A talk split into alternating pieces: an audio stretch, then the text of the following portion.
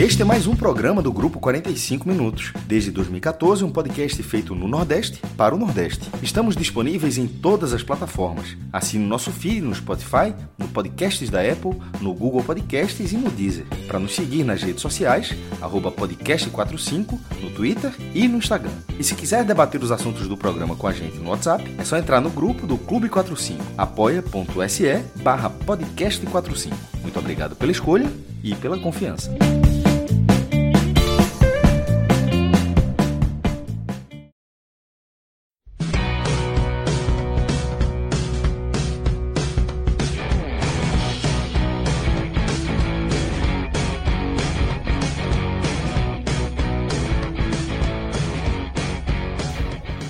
Fala galera, ligado aqui no podcast 45 minutos. Estamos começando mais uma edição de um, de um programa raiz, aqui nessa segunda-feira já tradicional, onde a gente não teve nenhum jogo é, dos nordestinos na segunda, então nesse programa aqui a gente vai analisar é, os prognósticos aí, os números e os dados trazidos por Tiago Minhoca e Fred Figueiredo, que estão aqui comigo nesse programa, para a gente falar um pouco da Série B do Campeonato Brasileiro da Série A do Campeonato Brasileiro, já aí nessa reta final, final dessas duas competições.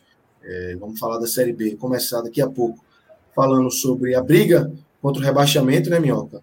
E também depois um olhar, colocar uma lupa ali no acesso para a gente ver planilhado ali é, contra quem cada um dos postulantes ao acesso aí para a Série A do Campeonato Brasileiro vão enfrentar. E na Série A a gente repete, né, Minhoca? A gente faz a, a coloca na tela é, a briga contra o rebaixamento, e aí na Série A a gente tem outros contextos, né? tem a questão sul-americana, que está muito envolvida ali, muito próxima de quem se livrar do rebaixamento está com a mão, está no mudo, está no mudo, Fred. Tá no mudo. Lucas, na, quando a gente chegar na Série A, rebaixamento, sul-americana e a última vaga da Libertadores o é o mesmo quadro. Veja, é, é o mesmo quadro. É. E, e, não é por acaso, é porque de fato são os mesmos clubes é envolvidos. É, é claro que é claro é quase que... A gente, a gente fala assim, né, Fred? Tem um campeonato à parte, né? Que é o, o título, a Libertadores, onde o Fortaleza está inserido, e tem esse outro campeonato que tem um pote de ouro possivelmente no final. Que agora tem o um campeão, né? É, agora tem o um campeão. É, Resolveram, esse campeão pode ganhar uma vaga de Libertadores. Resolveram dar um prêmio ao campeão do Nervosão. Veja só, quem diria? Olha que coisa. Criado, criado dentro do podcast Raiz, o Nervosão agora tem um prêmio, né? Uma vaga já que a CBF deu uma vaga para Libertadores, é, a gente podia fazer uma taça, né? A gente podia, podcast 40 minutos, ceder uma taça é. ao campeão. Lembrando, se for nosso, a gente cede. Se não for. Lembrando gente... que, que isso aí a gente só vai saber possivelmente após o término da Série A, porque se a decisão da Copa do Brasil é só no final e a gente não sabe onde esse Atlético Paranaense vai parar, e aí isso. pode ser que fique na dúvida, né, se esse nono colocado vai ou não para a Libertadores. Então temos uma Interrogação. Tá muito, hoje ele tá muito, muito, muito no nervosão, né? Muito. É, muito Durante não, a tarde ali no Clube 45, a turma tava trabalhando ali, ela Atlética, Atlética, Atlética. Mas é isso. Mas a gente vai chegar lá na Série A. Vamos começar, Minhoca, pela Série B. Estamos é, com o Rodrigo Carvalho aqui na direção da nossa live e Marcelo Filho nos trabalhos técnicos para transformar esse conteúdo em podcast. Mas, Rodrigo, vamos começar com a, com a, com a Série B, com a parte de baixo. É, a gente tem aí. Desespero. É, tá, bem desespero, né? É, Confiança, Vitória, Londrina, Brusque, Ponte Preta, Cruzeiro, Sampaio. A gente tem Operário, Remo e Vila Nova. É, talvez num, num, um passinho à frente aí nessa, nessa, nesse duelo. Né? Dois passos, né? Nessa briga, pô, né? Seis pontos de vantagem numa reta final é, é, é, é. dois partindo para três passos já, viu? Lucas, só lembrando quem está assistindo, para quem está assistindo a live que não está visualizando. Desculpa, só lembrando para quem está assistindo a live e tentando descrever para quem está vendo, para quem está ouvindo no formato de podcast, nossa, nossa arte não tem o Brasil do Pelotas, tá? Isso. Ou seja, essa faixa vermelha que no nosso quadro aparece com quatro clubes, um, vai um deles escapa, Isso. tá? Para quem está ouvindo, essa faixa vermelha tem o Confiança com 31 pontos, 19. O Vitória, 18 com 33. O Londrina, 17 com 35. Os mesmos 35 pontos do Brusque. Tá? E aí, Minhoca. É... aliás, só para ser mais correto, Fred, pelo menos um deles vai escapar. Só para. Sim. É, porque vai que Pode ser que saiam é. dois e a ponte entre. Eu diria que esse é o português. É. No português Cássio Zipoli, né? Que é o português mais, mais é, cuidadoso possível. Mais cuidadoso possível. Mas aí, Minhoca, é... eu acho que o primeiro olhar que a gente tem para esse quadro, se a gente comparar com o debate da semana passada, é o Londrina, né? Que vence o Confiança em Sergipe e é o movimento mais relevante desse, dessa turma de baixo, né? É, é teve o, assim, como eu estava dizendo, né? Alguns jogos, esses confrontos diretos que aconteceram no final de semana, ele determinaria para o 19 colocado um, um baque pesado, né? E foi para o Confiança, que para mim era a equipe que conseguia estar tá no melhor ritmo, no melhor aproveitamento de pontos e perder para o Londrina, né? Abrir de novo uma margem de quatro pontos de diferença foi muito ruim para o Confiança, né? Principalmente porque vai jogar agora fora de casa contra o Botafogo, que está querendo já garantir babando por esse acesso logo, né? O seu acesso, né? Porque até tem, né, o duelo direto contra o Brusque, mas ele tem que torcer muito para que o Náutico esteja ainda interessado, né, na, na, nessa rodada, coloque uma situação, porque e olha para tentar encostar no, no, no Brusque, né? Porque imaginar que vai conseguir pontuar contra o Botafogo, se o Confiança conseguir recuperar aquele futebol que apresentou de rodadas atrás, até dá para imaginar uma pontuação. Mas 31 pontos, 4 pontos, restando aí seis jogos, é, é assim, ainda há uma margem para buscar, mas esse tropeço foi na hora que não precisava ser para um concorrente direto, que era, no caso, a equipe do Londrina. O Vitória teve também a oportunidade contra a Ponte, né? acabou empatando, teve um empate, não resolveu a situação, diminuiu a diferença ali para dois pontos, mas perdeu uma chance de ter ali a possibilidade de chegar na pontuação ali, né? De Londrina e Brusque, se tivesse vencido. E aí agora vai para jogos contra adversários que estão ainda sonhando com esse acesso, né? CSA, que agora está um pouco mais distante, daqui a pouco a gente vai falar. Havaí, o próprio Vasco. Né? Eu acho que essa sequência de vitória, é, ela pesa muito, né? Ela pesa muito. É, é, é, é complicado, é para se preocupar demais. É. Essa sequência do Vitória nessa reta final, precisando. Se essa sequência, Lucas, fosse mais para o final, o Vitória talvez tivesse um pouco mais de possibilidade, porque poderiam ser times já largado, né? A, a chance de, de acesso já poderia ter acabado. Mas logo no início, sabe, com essas equipes tentando dar a última cartada de esperança para brigar, brigar pelo acesso, para o Vitória ainda é complicado, né? Era as duas equipes que a gente tinha colocado como principais possibilidades de rebaixamento. E, enfim, ainda é uma margem de pontos muito no limite, porque o Londrina e o Brusque também não conseguem ter uma sequência. Eles vão ter, nessa próxima rodada, adversários que oscilam muito. O Náutico, né? Perdeu para o Brasil, que, enfim. E aí, qual, qual vai ser esse Náutico diante do Brusque? Vai ser um Náutico que ainda sonha que ainda quer criar uma esperança, mesmo que remota, o Remo, que já está com 41, 41 pontos, joga em casa contra o Londrina para chegar nos 44 e praticamente selar a sua permanência, né? Então tem aí alguns fatores para a vitória, né? E, e para a confiança, que pode ser a, a, rodada derradeira, né? Assim, principalmente por confiança, né? O Vitória ainda tem uma margem de pontos pequena para essas equipes, mas se deixar distanciar muito, assim, numa rodada, aí já, já é aquele banho de água fria. Então, é uma situação muito delicada para essas quatro equipes que, para mim, são as, as mais favoritas, como a gente falou, né? É, esse vermelho aí está muito bem destacado, porque a Ponte, com três pontos de vantagem, a Ponte tem é, jogos complicados, é verdade, né? Tem jogo aí. Não, a, a, o, primeiro, o, o, o, primeiro quadrante da Ponte é muito complicado, né? É. E daí a gente pode considerar, será que o Curitiba na última rodada vai estar brigando por título, já vai ter é, sido campeão? Exato. Mas os primeiros quatro jogos são bem complicados, bem complicados para a Ponte. Tá, enquanto você falava, estava me chamando a atenção essa tabela da Ponte. Na verdade, é, e a gente já sabia disso, porque na semana passada chegamos à conclusão, pela visão oposta, todos esses clubes aí da zona de rebaixamento têm tabelas pesadas tem tabelas desconfortáveis. Tá? Você vê aí que o Brasil, por exemplo, sumiu. O escudinho do Brasil não aparece, né? é, é, vem aparecer ali no Sampaio Correia. É, e, e, Ninguém pega essa babinha, né? É. Eles, é, você, não, pegou, mas... É, é, você não encontra, você não encontra ali o Sampaio, né? Você não encontra muito Operário.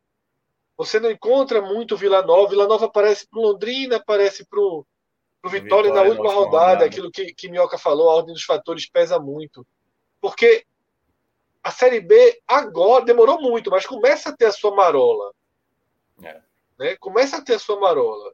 Só que nessa disputa pela permanência, os adversários de Marola não aparecem.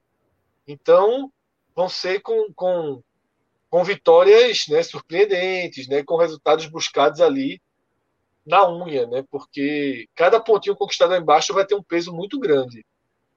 Vai ter um peso muito grande. Eu vejo aí uma, uma, uma, uma partida tudo ou nada para o Vitória contra o duríssimo CSA. Tá? Uma partida tudo ou nada para o Brusque, mas talvez com oportunidade, porque o Náutico abalado, né? E um jogo para Londrina que esse né, viagem à parte, dificuldade de jogar em Belém à parte, esse pega um adversário desacelerado, né? Vem de um grande resultado, mas desacelerado. É, aí, aí, claro, aí vem aí aquele grupo um pouco mais tranquilo, né? O Cruzeiro que e... tem uma sequência tranquila, né, Minhoca? Assim, é, o Cruzeiro, o Cruzeiro, na verdade, é, é aquela equipe que talvez vai dar a tônica do, do rebaixamento, né? Porque pega Londrina, pega Brusque, pega Vitória. Esses três jogos do Cruzeiro, todo mundo está querendo pontuar diante do Cruzeiro, né? Todo mundo tá, tá, vai aproveitar esse momento. E é onde o Cruzeiro tem que se ligar, né? Porque assim, são três jogos para ele administrar contra essas três equipes. Administrar dois pontos aí para o Cruzeiro, maravilha. Mas é, o Cruzeiro é uma grande decepção da temporada, né? Por tudo o que já foi, já aconteceu nos últimos anos. Mas chegar nesse patamar de ficar mais próximo realmente de uma zona de rebaixamento, né? Um campeonato onde o Cruzeiro também não, não conseguiu se distanciar, nem chegar na primeira parte de tabela. É, esse Cruzeiro vai dizer para mim demais a tônica até o fim do campeonato. O Sampaio ainda acho que vai ter ali algumas oscilações, né? Como eu cheguei também até a falar isso do Remo, mas eu acho que o Sampaio vai acabar se estabelecendo.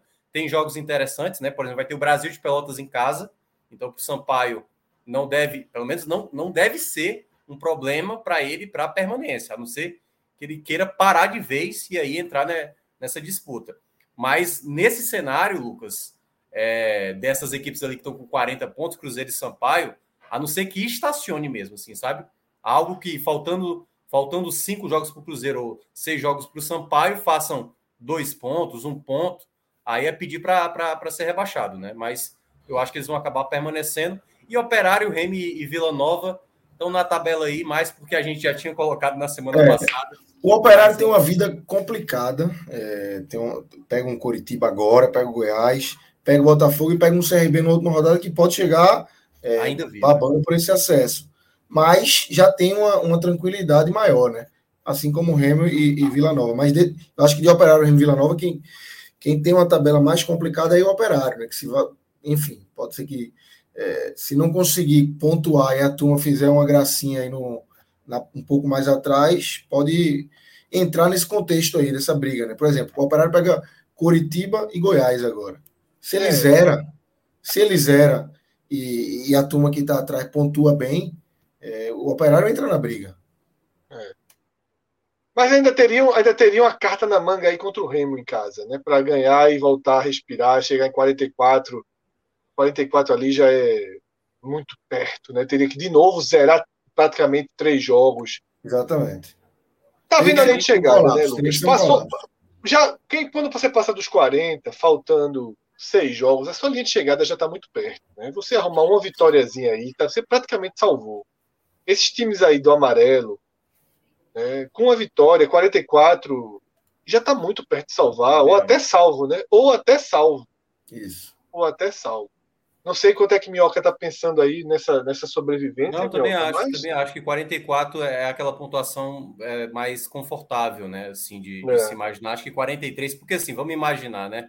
Londrina e Brusque estão aí nessa nessa perspectiva. O que a gente vê também muito nesse cenário da, da zona do, do rebaixamento para a permanência aí da, da, dessa questão da Série B é que tem muito duelo do pessoal de baixo com o pessoal de cima, né? Não tem muito entre eles, né? A gente tem a ali o é Cruzeiro é e tem a Ponte, né? Cruzeiro e Ponte que tem mais duelos diretos contra essas equipes, que aí, digamos que, que é, os duelos do, do Cruzeiro e da Ponte, Cruzeiro e Ponte cedam os pontos para esse pessoal de trás. Então a gente vai ter uma elevação dessa pontuação, então vai beirar ali para 38, 40, e aí é onde vai dizer o, o, o, exatamente o corte, se vai ser mais baixo ou mais alto. Se a gente vê, por exemplo, o Cruzeiro dar ponto para o Londrina, para o Brusque, para o Vitória, se a Ponte Preta der ponto para o Londrina por confiança, pode ser que a gente olhe uma pontuação de 44 pontos, 43 não permanece. Mas se por acaso prevalecer Ponte e Cruzeiro, a gente pode estar vendo um cenário de permanência por volta de 42, 43 no máximo,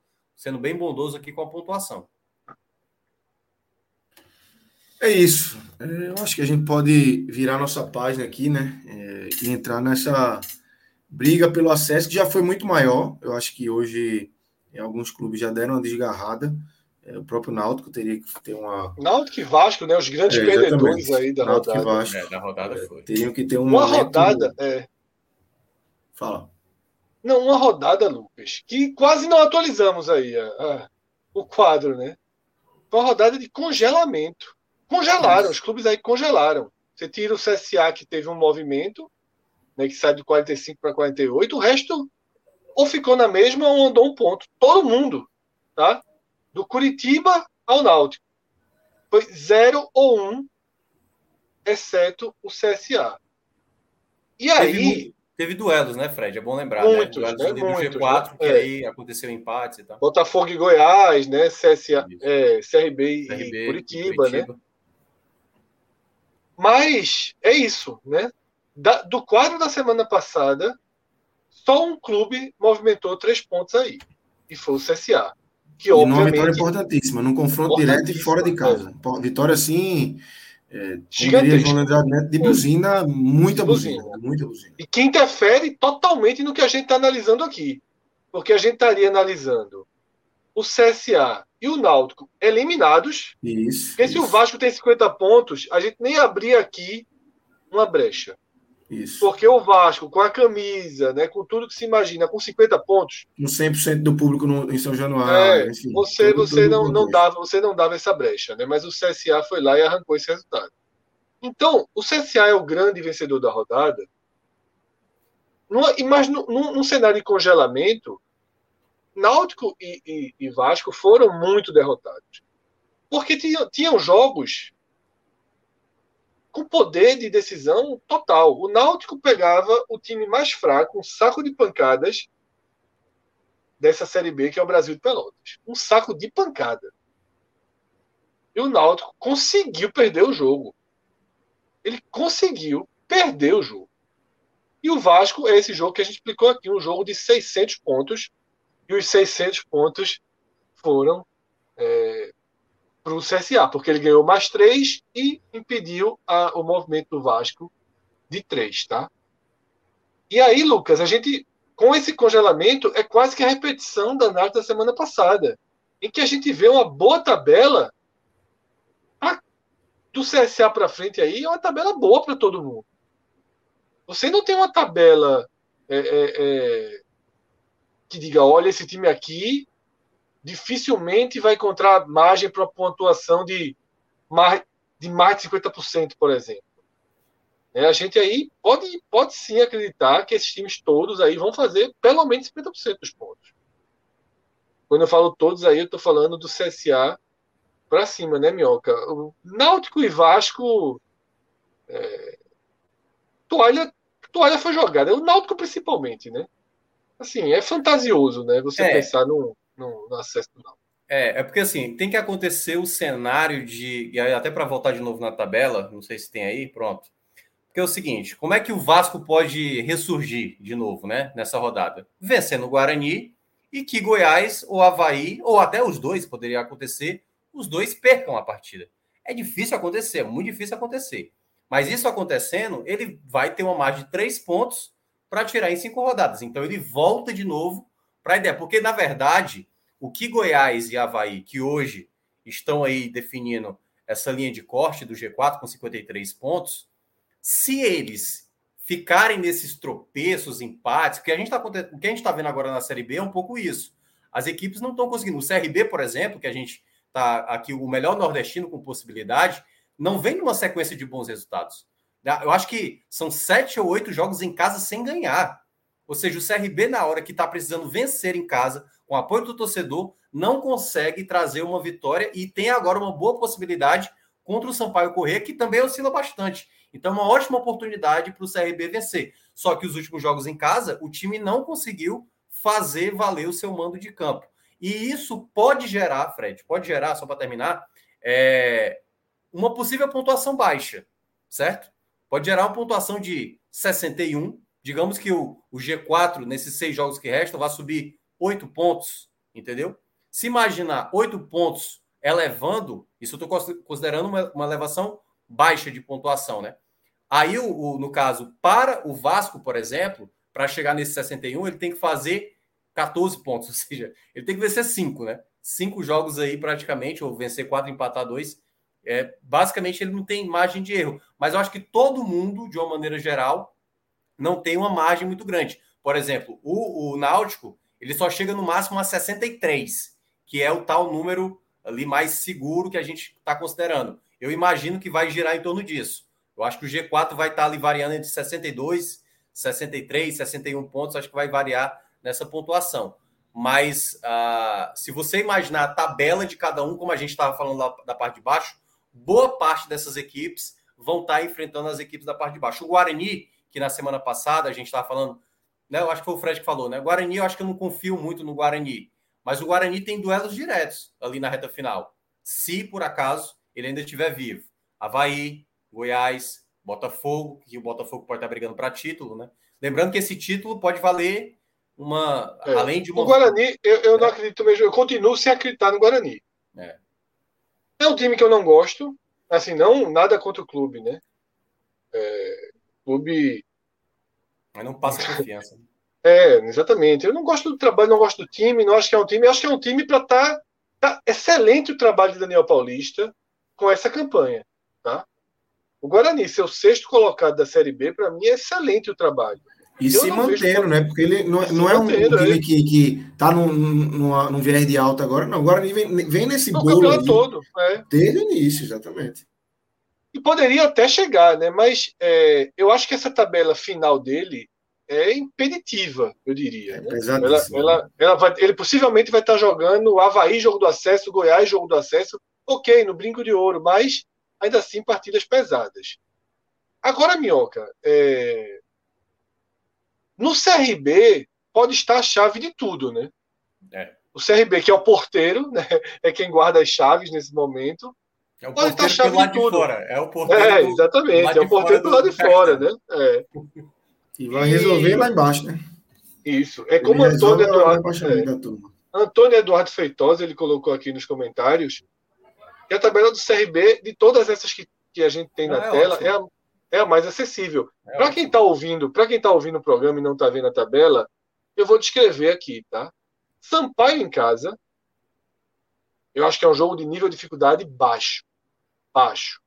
CRB é plenamente favorito para esse jogo. Isso. Plenamente. Vai ter um ótimo número de torcedores. O jogo contra o Curitiba já foi, de alguma forma, mesmo sendo empate, um jogo de retomada de espírito, o time abriu 1 a 0 né? acabou levando gol quase que na bola seguinte. Aí viaja para pegar a ponte. Esse eu acho um jogo com nível de dificuldade médio, né? um jogo importante para a ponte.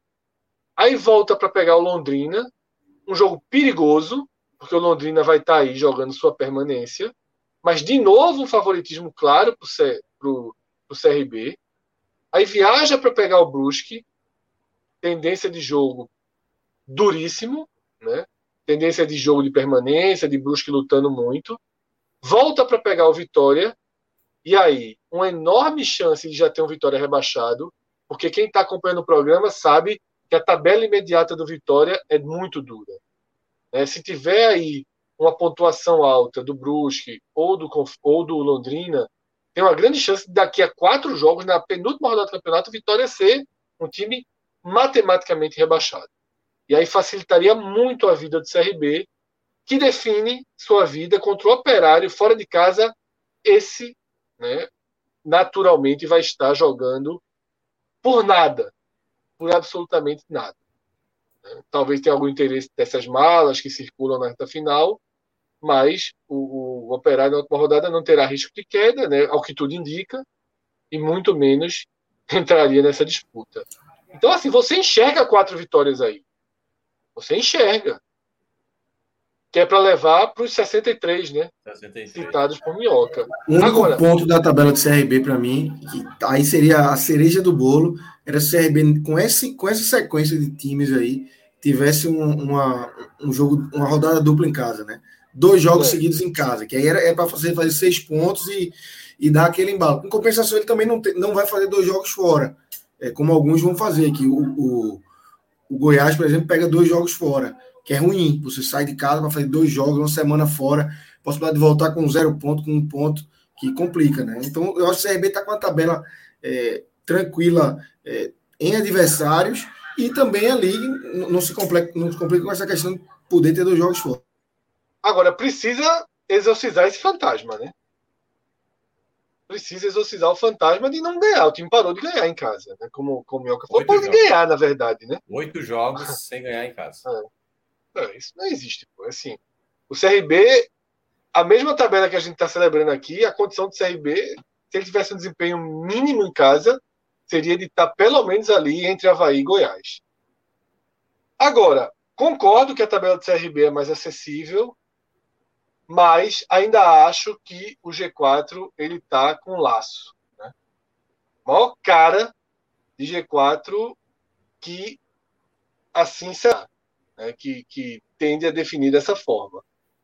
Mas os, os dois perseguidores são os dois alagoanos. É, no duro, no duro, no duro, os dois perseguidores, para mim, com chance, e até um estimulando o outro indiretamente né, nessa rivalidade, teriam os dois alagoanos, a depender de alguma combinação aí, talvez até chegando os dois com chance de tomar duas últimas vagas. Mas eu acho que também já seria um pouquinho demais, né? Pensar num é. duplo acesso eu acho que é futebol um... alagoano.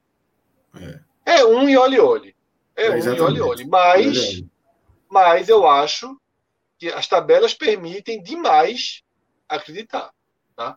A gente acabou de passar pela tabela do CSA, o CR, do CRB, o CSA tem vitória fora, em que ele precisa repetir o que fez contra o Vasco.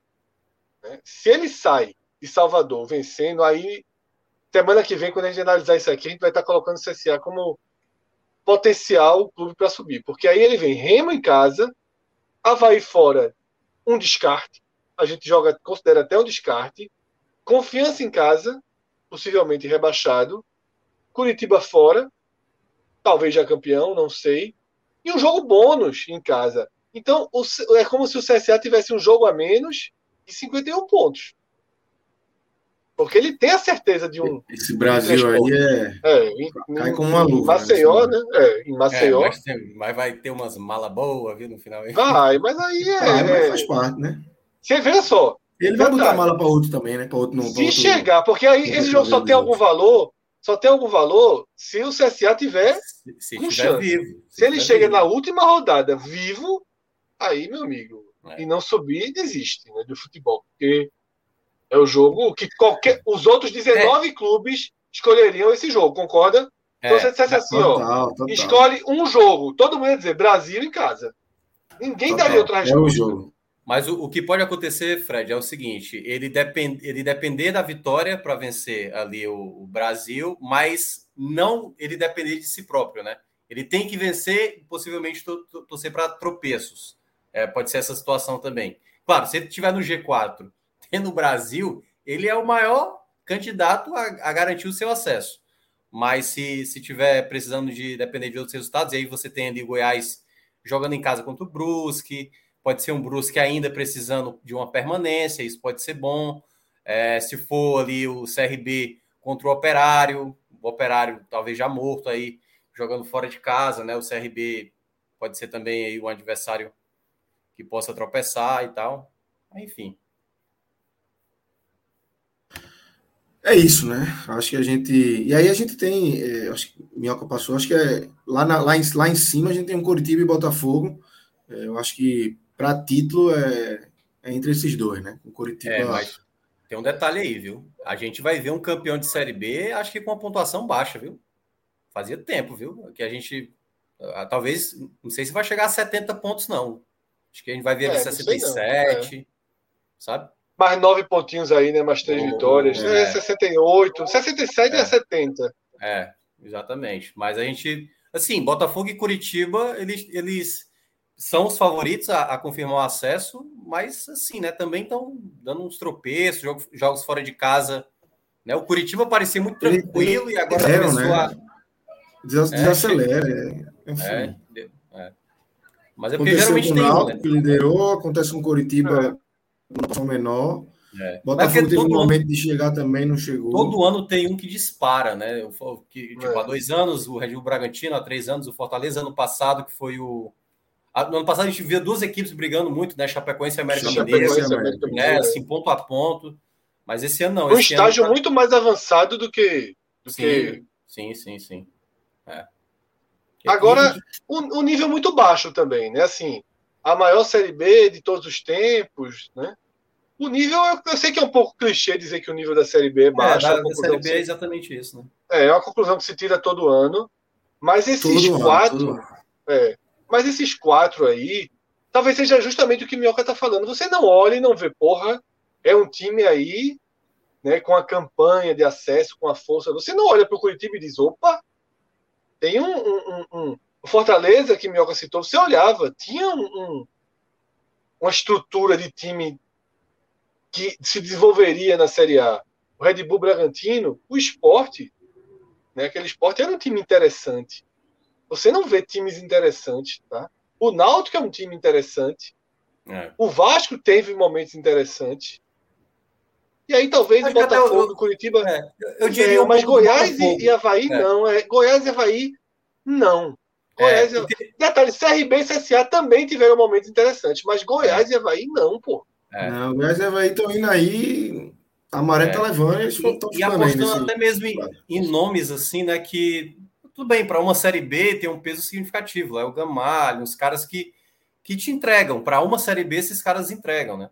Mas quando você olha realmente assim, é, talvez é, o que representa mais essa Série B é o Náutico mesmo, que era, assim, de longe o melhor time, e aí falhas de, de gestão ali do, do, próprio Náutico, não arrumar o sistema defensivo, o time praticamente chegar aí faltando seis rodadas virtualmente aí sem chances de conseguir esse acesso. Então acho que foi a grande decepção, né? Porque poderia o Náutico ser o grande time do campeonato. Ele se desenhou como o grande time do campeonato, mas que teve ali um momento de pior time do campeonato. O, o Náutico chegou um momento de ser ali, sei lá, o, o pior, ou se não o segundo pior do campeonato só atrás do Brasil de Pelotas em termos de, de rendimento e de desempenho em campo, né? O Náutico teve um momento de muita baixa.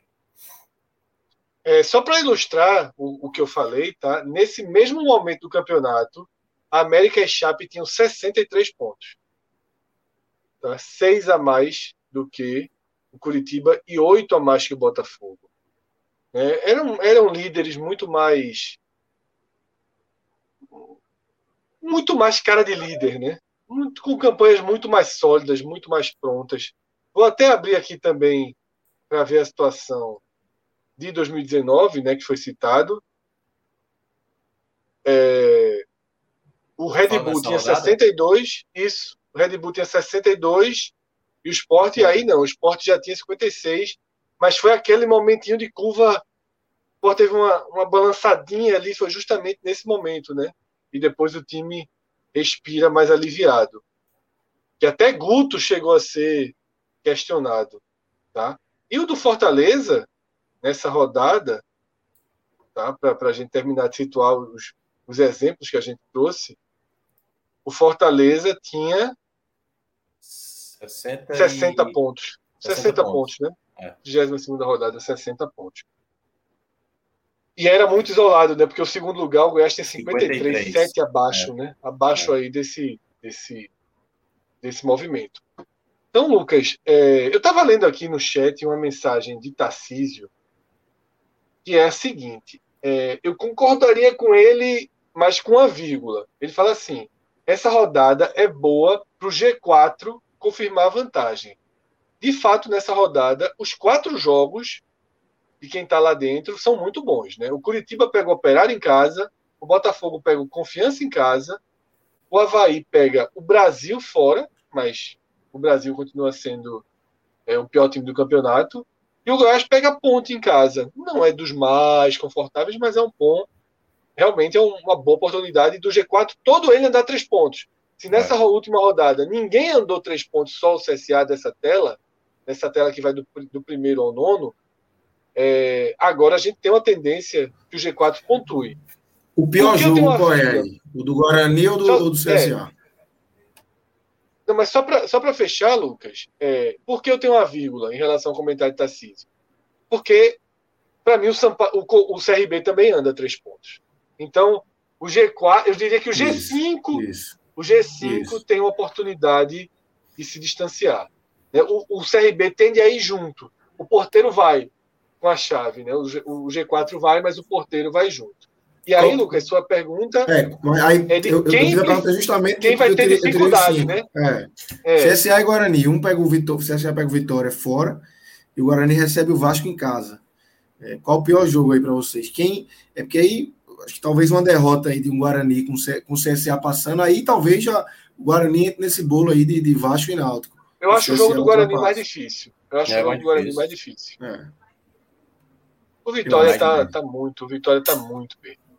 O Vitória está muito.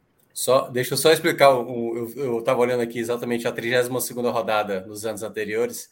Em 2012, aquela maluquice lá de 71 e ficou de fora. O quinto colocado, que era o São Caetano, que foi o que ficou de fora, tinha 58 pontos. Ou seja, ele estaria com campanha de líder, 2020, 2021. Olha que loucura. É isso. Esse ano é, e nunca mais o São Caetano, né? Ou seja, não, esse quinto mais. lugar dele condenou o futuro do clube, assim. Disse, mais, mais do que isso, a gente não consegue, não. Aí desistiu. Cara, imagina. É porque assim, é porque o, São, o São Caetano não é um time de massa, mas imagina isso para um time de massa, cara, que, não, que fez 71 pontos na B, não subiu, no ano seguinte caiu, e nunca, aí da, da, D, e da, acabou. da B para C, da C para D, e é. nunca mais. É... Exato. É dose. É, vamos embora, vamos seguir. É, passar para a Série A agora. Mas, Fred, antes disso, trazer aqui o Bet Nacional, né? É, é Série B, né? Nessa terça-feira. Falar desse jogo de amanhã. Tem Série B. É. Exatamente. Teve aposta no final de semana, porque aí teve o programa de domingo, já deve ter. Nem sei, é, viu? Nem sei. Eu não me meti, não. Eu, eu não me meti, não. Então não teve, não, porque a turma tá com medo. Ah, então aí, a turma tava de turma tava de, de folga. É, Rodrigo, deixa pra lá, Rodrigo, deixa pra lá. O passado demais, deixa pra lá. Sabe que a gente vai chegar lá naquele, naquela segunda-feira, né? Lucas tá silencioso. Voltar 20 dias não vale, não, né? É, é, no máximo uma semana aí. Segunda-feira passada teve um crime aí, um crime não revelado. Né? Foi o dia do cash out, não sei o quê. É. É, deixa pra lá, Rodrigo. O que passou, passou. Quem tem a senha, vê. Quem não tem, aí o público imagina. Mas. Aí a gente veja, tem um, dois, três, quatro, cinco jogos, né? Nessa... Cinco jogos. Eu vou dizer desses cinco jogos, né? Brasil e Havaí. Vitória e CSA. Brusque e Náutico. Remo e Londrina. E Goiás e Ponte. Para mim, é, eu imagino que tem poucos alvirrubros acordados essa hora. É, para mim, a melhor aposta é Brusque. Para mim, a melhor aposta é Brusque. De... Por quê? Porque paga 2,41 na vitória e o Náutico sentiu. Se o Timbuzinho ganhar, esse vídeo vai estar tá rolando amanhã, viu, Fred? Quando acabar o jogo, vai, vai estar tá esse vai, vai. Mas é. Mas vocês não concordam, não? Porque assim, ah, é claro que o Havaí é uma boa aposta, é melhor do que o Brusque, mas é 1,57. É, você comparando a odd com é, a possibilidade. Eu estou né? trazendo a odd. Eu, veja só, qual é o jogo que eu tenho mais convicção de um resultado? o Havaí se impor diante do Brasil. Mas é 1,57. Isso. Tá? Isso. O do CSA eu acho mais duro. Né? O CSA é interessante, mas é mais duro. E o Brusque, eu não acho que o Brusque seja um time horroroso. Tá? E vai, vai para esse jogo, para mim, muito mais focado do que o Náutico. Eu acho que há um sentimento é. no Náutico, há um sentimento no Náutico de que o campeonato acabou. O quanto ele dos Anjos vai, vai conseguir blindar né, a equipe desse sentimento né, de, e, e, trazer competitividade, eu, eu acho que o melhor, a melhor aposta, né, não, não vamos aqui colocar um valor muito grande, porque eu acho que não tem nenhum jogo aí com a grande oportunidade, mas eu iria sim, aí pelo menos um, um, a velha onça, né? Acho que o Rodrigo já digitou aí, a onça já sabe que a gente trabalha de onça para cima. Quando a gente bota o mico, é porque a gente tá querendo aprontar. Mas um oncinha, eu acho que vale aí, tá? É, um oncinha tem um retorno de 120. Realmente tá, tá uma odd boa. Mesmo. É. é. Ah, tá. Eu tenho só uma dúvida se dinheiro foi sacado. Não. É, eu acho que estava em 1.800, cara. E a gente não fez Não, já bateu 1.900 e muito, pô. Eu acho que Mas não, o cara pede, né, pô? Tô achando que não, bateu, tá passou de 2.000. Não, passou de 2.000. Aí teve passou uma sequência de. Teve uma sequência de umas duas semanas perdendo todas as apostas. É, mas a gente não recuperou, pô. Teve um dia que a gente não, recuperou aí, bem aí. Aí voltou de novo. Aí, não, recuperou. Só que aí teve, teve o crime, o crime do Allianz, né? O crime do Allianz. Que a gente, né, o crime do ah, Allianz foi. Foi, não foi um, Tem que ver umas auditorias. O Rodrigo aí tá muito tempo controlando esse negócio. Não foi um oncinha, não. Não foi um oncinha, não. As onças ah, foram não. em bando. Ah, então tá explicado. Então tá explicado. As onças foram em bando lá no Allianz. Por isso, por isso que no intervalo o Rodrigo fez assim: vamos trazer as onças para casa. Era 10 onças voltando. O Rodrigo fez assim: ó, tem 10 onças pra gente ir buscar. Deixa as onças na selva. Deixa as onças brigarem. Mas aí, Rodrigo, bom, velho, Rodrigo condenou, né? Condenou um trabalho aí. Porque o cara que pede cash out, o cara já perdeu a aposta, moralmente. Né? Então, assim, tinham, tinham 10 onças para trazer para casa. Bota aí 10 onças mais aí, Minhoca. Caralho, é bem. Pra... É. 10 onças. 10 Era pra sacar e fazer uma churrascada pra tu aí. 10 onças no cash out. Se tivesse deixado aí... parado, tinha dado certo. Aí foi mexer, aí deu no que deu. Exato. Não, tava, veja só. No intervalo, a gente não colocou mais nenhuma onça para briga, não. Manteve as guerreiras. Mas Rodrigo afrouxou querendo tirar. É, mante... as guerreiras fizeram os outras deuses do futebol. Os deuses é, do futebol castigaram. Aí, Rodrigo fudeu é, a gente. Exatamente. Fudeu a gente. Será assim? Opa, a turma tá com medo aqui, é? Pau. É. Apareceu aquela coisa assim, né? O anjinho e o capetinho aqui, né? Aí ele foi na, na má intenção, aí deu no que deu. Tarcísio entendeu errado. Tarcísio assim, ó, colocaram 10 onças no Aliança. Não foi isso. A gente colocou umas oncinhas e as não, não voltaria não. No intervalo. Sim, no cash Lu, Lucas, ia voltar muita onça, Lucas. Ia voltar. Os dois irmãos nunca mais ia, ia ter problema com, com, onça em extinção, não. Não tem mais, não.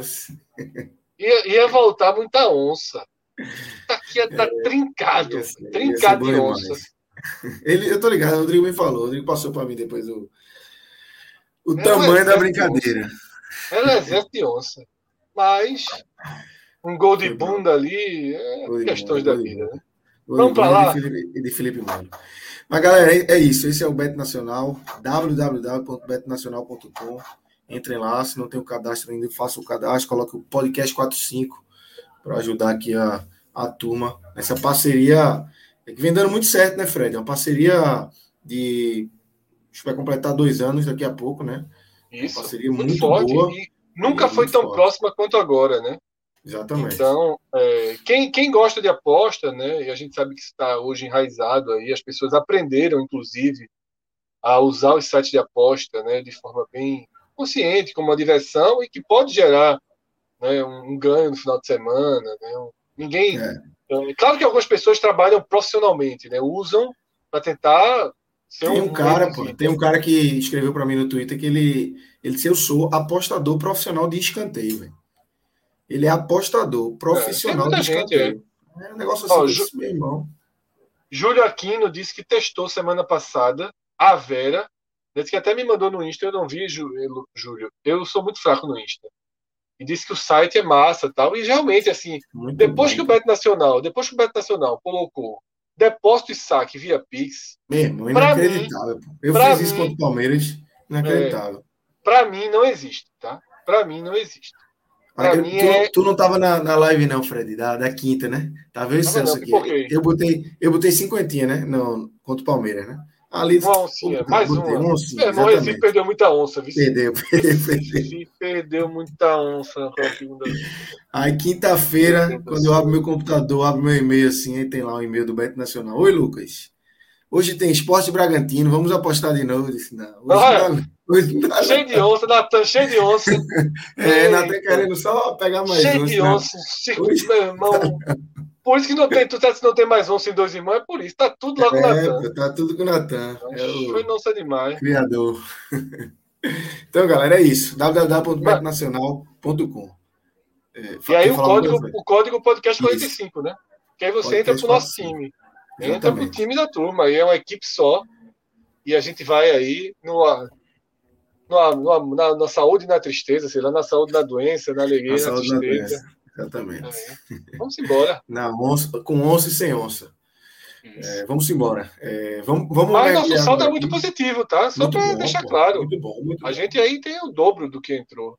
É, né? E agora que não tem mais grilo, a tendência de, de crescimento é muito alta. bom dessa tabocada que o cara não tem como se defender. Só, deixa eu só fechar, Lucas, porque Júlio Aquino ele, ele, ele dá mais um testemunho, eu acho que é importante. Ele falou: bicho, eu contei, chegou em menos de dois minutos. Eu achei que aquele saque via, aquele saque via Pix era Miguel, e chegaria com duas, três horas, mas não. Mais rápido do que os três gols do Bragantino. Aí complica, né? Aí, meu amigo. Eu não li o final. Ah, mas vamos, vamos, vamos embora para a Série A? Bora, bora para a Série A. Vamos começar com a briga lá embaixo, é, que a gente não tem, assim como a gente não teve o Brasil de Pelotas, a gente não tem aqui a Chapecoense, né? É, a gente vê a Série A é, no estilo Série A de ser, né? Alguns times com bem mais jogos a fazer, é, rodadas ali que já são lá da frente, que não já estão em branco ali, porque já jogou. É a Série A, né, Minhoca? Que é. não existe linearidade na rodada, né? Dente de menino de 12 anos, é cheio de buraco, cheio é, de espaço. É assim, falta exatamente. um, falta dois, falta Tem três. um maior que o outro. Aqui é. tá foda isso aqui, pô. O Grêmio, dentro da porra, vem um dente pequeno aqui agora com o Juventude é. Esporte. É foda. E aí, Minhoca, como é que você tá? É, a gente tem aí aberta a nossa, nossa planilha aí de, do Nervosão, é, que vai do Grêmio até o América Mineiro ali, né? Grêmio com 26 e América Mineiro com 38. Eu acho que o Grêmio Tá cada vez mais com cara, por mais que tenha dois jogos a mais aí, é, do que quase todos, né? Tem um a mais do que o Atlético Paranaense, que aí Atlético Goianiense já e Cuiabá, mas o Grêmio tá com a cara assim de, de, time rebaixado, time desse porte, com esse elenco, quando entra nessa nesse nessa confusão aí é, demais, é difícil demais para sair, né? Talvez é. tenha sido a, a, a Minhoca, desculpa, só é uma frase mesmo para introduzir. É, talvez tenha sido o, o, movimento mais decisivo, né? Tiveram outros, né? Foi uma rodada que a turma apontou bem aí. Mas o Grêmio perder, do jeito que perdeu, com aquela invasão de campo, talvez tenha sido um movimento sem volta, né, Mioca? Até incorporando a pergunta de Lucas. É, essa, essa derrota do Grêmio, como foi, né? Sair na frente do placar, tomar a virada do Palmeiras e tudo que aconteceu ali quando o juiz apitou o final da partida, é muito, muito danoso para o Grêmio, muito danoso para o Grêmio, porque o efeito Wagner Mancini, a, aquela vitória logo na chegada dele, ter duas derrotas logo na sequência e ter a confusão que teve e que deve perder mando de campo e tudo mais, é, isso é para mim é o grande, o grande é, alívio se a gente olhar pelo cenário dos clubes do Nordeste, né? O Grêmio ele entra no momento agora de colapso que vai enfrentar uma equipe é, nesse meio de semana, né, jogo atrasado, que é contra o Atlético Mineiro, um Atlético Mineiro fora de casa, onde o Atlético Mineiro consegue ser a melhor equipe, né? Você enfrentar o Atlético Mineiro lá no, no, em Minas Gerais é muito difícil, é o melhor mandante da Série A. Só o Fortaleza conseguiu vencer lá. E, e aí, em meio a isso, né? Em meio a uma derrota é, da maneira como foi. Então, assim, o Grêmio entra realmente num momento muito delicado, porque ele até é, vai ter, talvez como uma sobrevida para ele, o clássico contra o Internacional. E é, é, é uma sobrevida, porque, como está tá sendo sempre falado isso, né? Dois jogos a menos, dois jogos a menos, mas é sete pontos atrás do 16 colocado. Então, assim, o Grêmio tem muita, muito problema nesse momento para um cenário complicado, muito complicado para o Grêmio. E eu já vejo mesmo realmente como um forte candidato para esse rebaixamento, né? É muito difícil imaginar o Grêmio ter a sequência ideal, porque tem muita coisa errada lá, assim, de do jogo estabelecido, muitas peças que o, o Wagner Mancini até está tentando resgatar, que o Filipão tentava, e não está dando certo. Então, talvez se o Wagner Mancini tivesse chegado um, tempo antes, porque é bom a gente lembrar, quando o Wagner Mancini estava no América Mineiro, depois da série do, do, do Lisca, o América Mineiro demorou. O Fred falou aqui várias vezes. O, o trabalho do Wagner Mancini lá no América Mineiro foi tijolo a tijolo, construindo situação a situação e sem ter uma torcida. A torcida do América Mineiro nem chega perto do que é a torcida do Grêmio, porque isso também é um outro fator, Lucas, que é, que é o seguinte: você tá numa reta final, uma torcida do Grêmio que tá impaciente, que tá com raiva. Então, por mais que vai enfrentar o Atlético Mineiro, o cara não tá nem aí, o cara quer vencer o Atlético Mineiro, mesmo sabendo que é o líder do campeonato, favorito, joga fora de casa. Então, assim, para o Grêmio, nesse cenário, foi o pior possível para ele perder esse jogo diante do Palmeiras no cenário. Então, eu vejo como a equipe que entra mais frágil, mais frágil para esse momento do campeonato, né? No momento que todo mundo agora está conseguindo pontuar, né? Todo mundo está conseguindo pontuar, porque aí junta com outro gaúcho, que é no caso do Juventude. O Juventude, ele, ele vai ter um momento, que eu até tinha separado aqui, deixa eu até dar uma olhada, ele vai ter um, um, um momento de. Não, é, na verdade é outra equipe, esquece.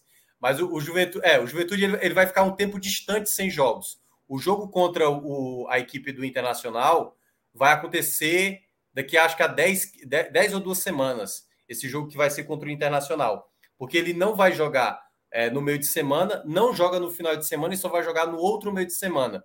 Porque o jogo do Juventude contra o Atlético Goianiense, ele foi mandado lá para o ali, né, para depois do jogo contra o Atlético Mineiro. Esse jogo seria primeiro, esse jogo contra o Atlético Goianiense, só que foi transferido para depois, acho que por questão de adequação de calendário. Então, o Juventude vai ficar um tempo sem jogar e vendo os outros jogarem, o que pode também prejudicar e ainda vai jogar né, o duelo contra o Internacional, uma equipe que está brigando na parte de cima.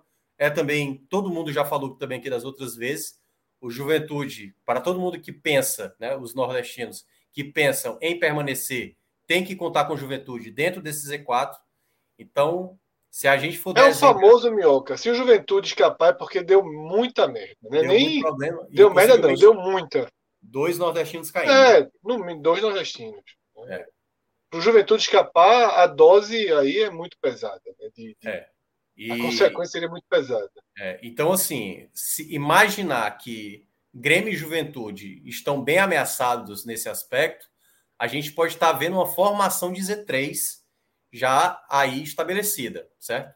Isso imaginando que o Grêmio não vai conseguir ter a reação necessária, pode vir um efeito problema a cada jogo, a cada jogo, a cada jogo, porque perder o, o mando precisa... de campo, né? Vai perder é, o mando de campo. Vai perder, se não perder sequência de vitórias. O que o Grêmio está dizendo é sequência de vitórias, entendeu? O que o esporte fez, o esporte estava nos se você colocasse 26 pontos para o esporte, mesmo tendo dois jogos a menos para o esporte, que a gente ia falar que não, há uma possibilidade, mas a gente está falando contra Atlético Mineiro e Flamengo, cara, ia ser difícil, ia ser difícil.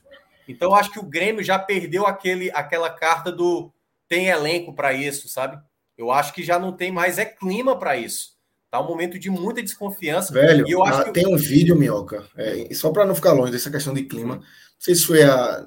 Acho que não foi na, no, na apresentação de Mancini, não. Foi uma reapresentação do Grêmio é, no, na academia lá do clube e Mancini vai dar uma, uma palavra de motivação. É, parece um funeral, velho. Assim, a fala de Mancini bem desmotivado e os jogadores não tem aquele grito, ah, vamos, vamos, vamos é um negócio que você olha assim, velho, esse time aí é mais um elemento para você porque, não acreditar nesse Grêmio. Né? Se perdeu, Lucas, o efeito imediato, né? Porque na hora daquela vitória na, na estreia do Mancini, a gente poderia ver o Grêmio tendo a possibilidade, opa, agora é uma equipe que vai encaixar.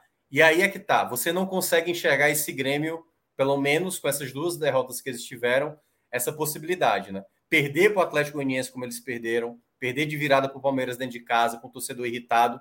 Isso é um baque muito grande que, cara, ah, sei lá, uma, teria que ser uma situação meio Perdeu seis pontos para o esporte, meu. Isso aí é. eu, já, eu já trabalhava na Série B. é. Então, assim, é muito difícil imaginar. Então, a gente eu acho que tem esse cenário que, claro, daqui a umas cinco, seis rodadas, pode ficar mais claro isso. Grêmio e Juventude, talvez já entrando realmente no colapso, e a gente falando de uma vaga para fechar esse Z4. É, que é a outra parte do debate. Minhoca, é, só para a gente fechar essa parte, é, Manuel Alexandrino ele fala o seguinte: na arte, mostra o Grêmio enfrentando o Atlético Mineiro duas vezes, mas é isso mesmo. É. Eles não se enfrentaram no primeiro turno. Esse jogo dessa semana é o jogo do primeiro turno ainda, né, que estava estava adiado. Então, não tem nada errado aí nessa arte, não. É como a gente tá vendo, o Grêmio é. ainda pega o Atlético duas tipo, vezes. O Atlético Goianiense que pega o Flamengo duas vezes. São jogos que são, que são lá do primeiro turno é. que não foram jogados.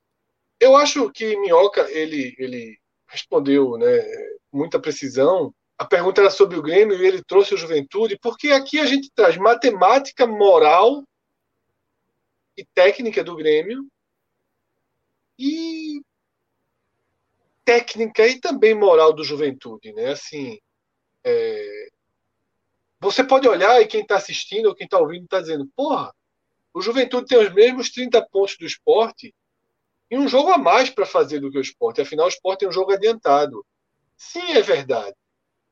Mas a gente tem que colocar na balança futebol, a gente tem que colocar na balança curvas. Esse time já teve oito ou nove pontos a mais que o esporte há quatro, cinco semanas atrás. Né? Uma curva foi tirada e em relação a esse jogo a mais do esporte, e passando a partir daqui, Lucas Minhoca, a entrar nessa, nessa que é, digamos, talvez a, a briga que resta, né? não dá para cravar isso, obviamente. Né? É uma projeção. Né? O, vai que o Juventude ganha do Inter aí, pega a chapa depois, faz 36 pontos, e aí a gente já está falando tudo diferente. É. Tá? É, os três próximos jogos do Juventude, com uma forçadinha de barra ali contra o Inter, dá para ele pontuar, dá até para ele ganhar. Então, tem muito jogo, é preciso muito cuidado. Entender que as análises aqui são né, projeções, porque essa é a tônica do programa, mas tem nada garantido. O que eu quero dizer é que esse jogo a mais que o Sport fez, ele não me incomoda. Tá? Porque é um jogo de zero ponto. É como se tivesse aqui o Palmeiras fora, mudaria alguma coisa? O Sport tem um jogo a mais, esse jogo do Sport ser o Palmeiras fora, ter o Atlético Mineiro fora, ter o Flamengo fora. O Red Bull não é muito diferente. Pelo menos não. Isso só incomodaria se o Sport não tivesse vencido o Atlético Goianiense, né? Porque você é.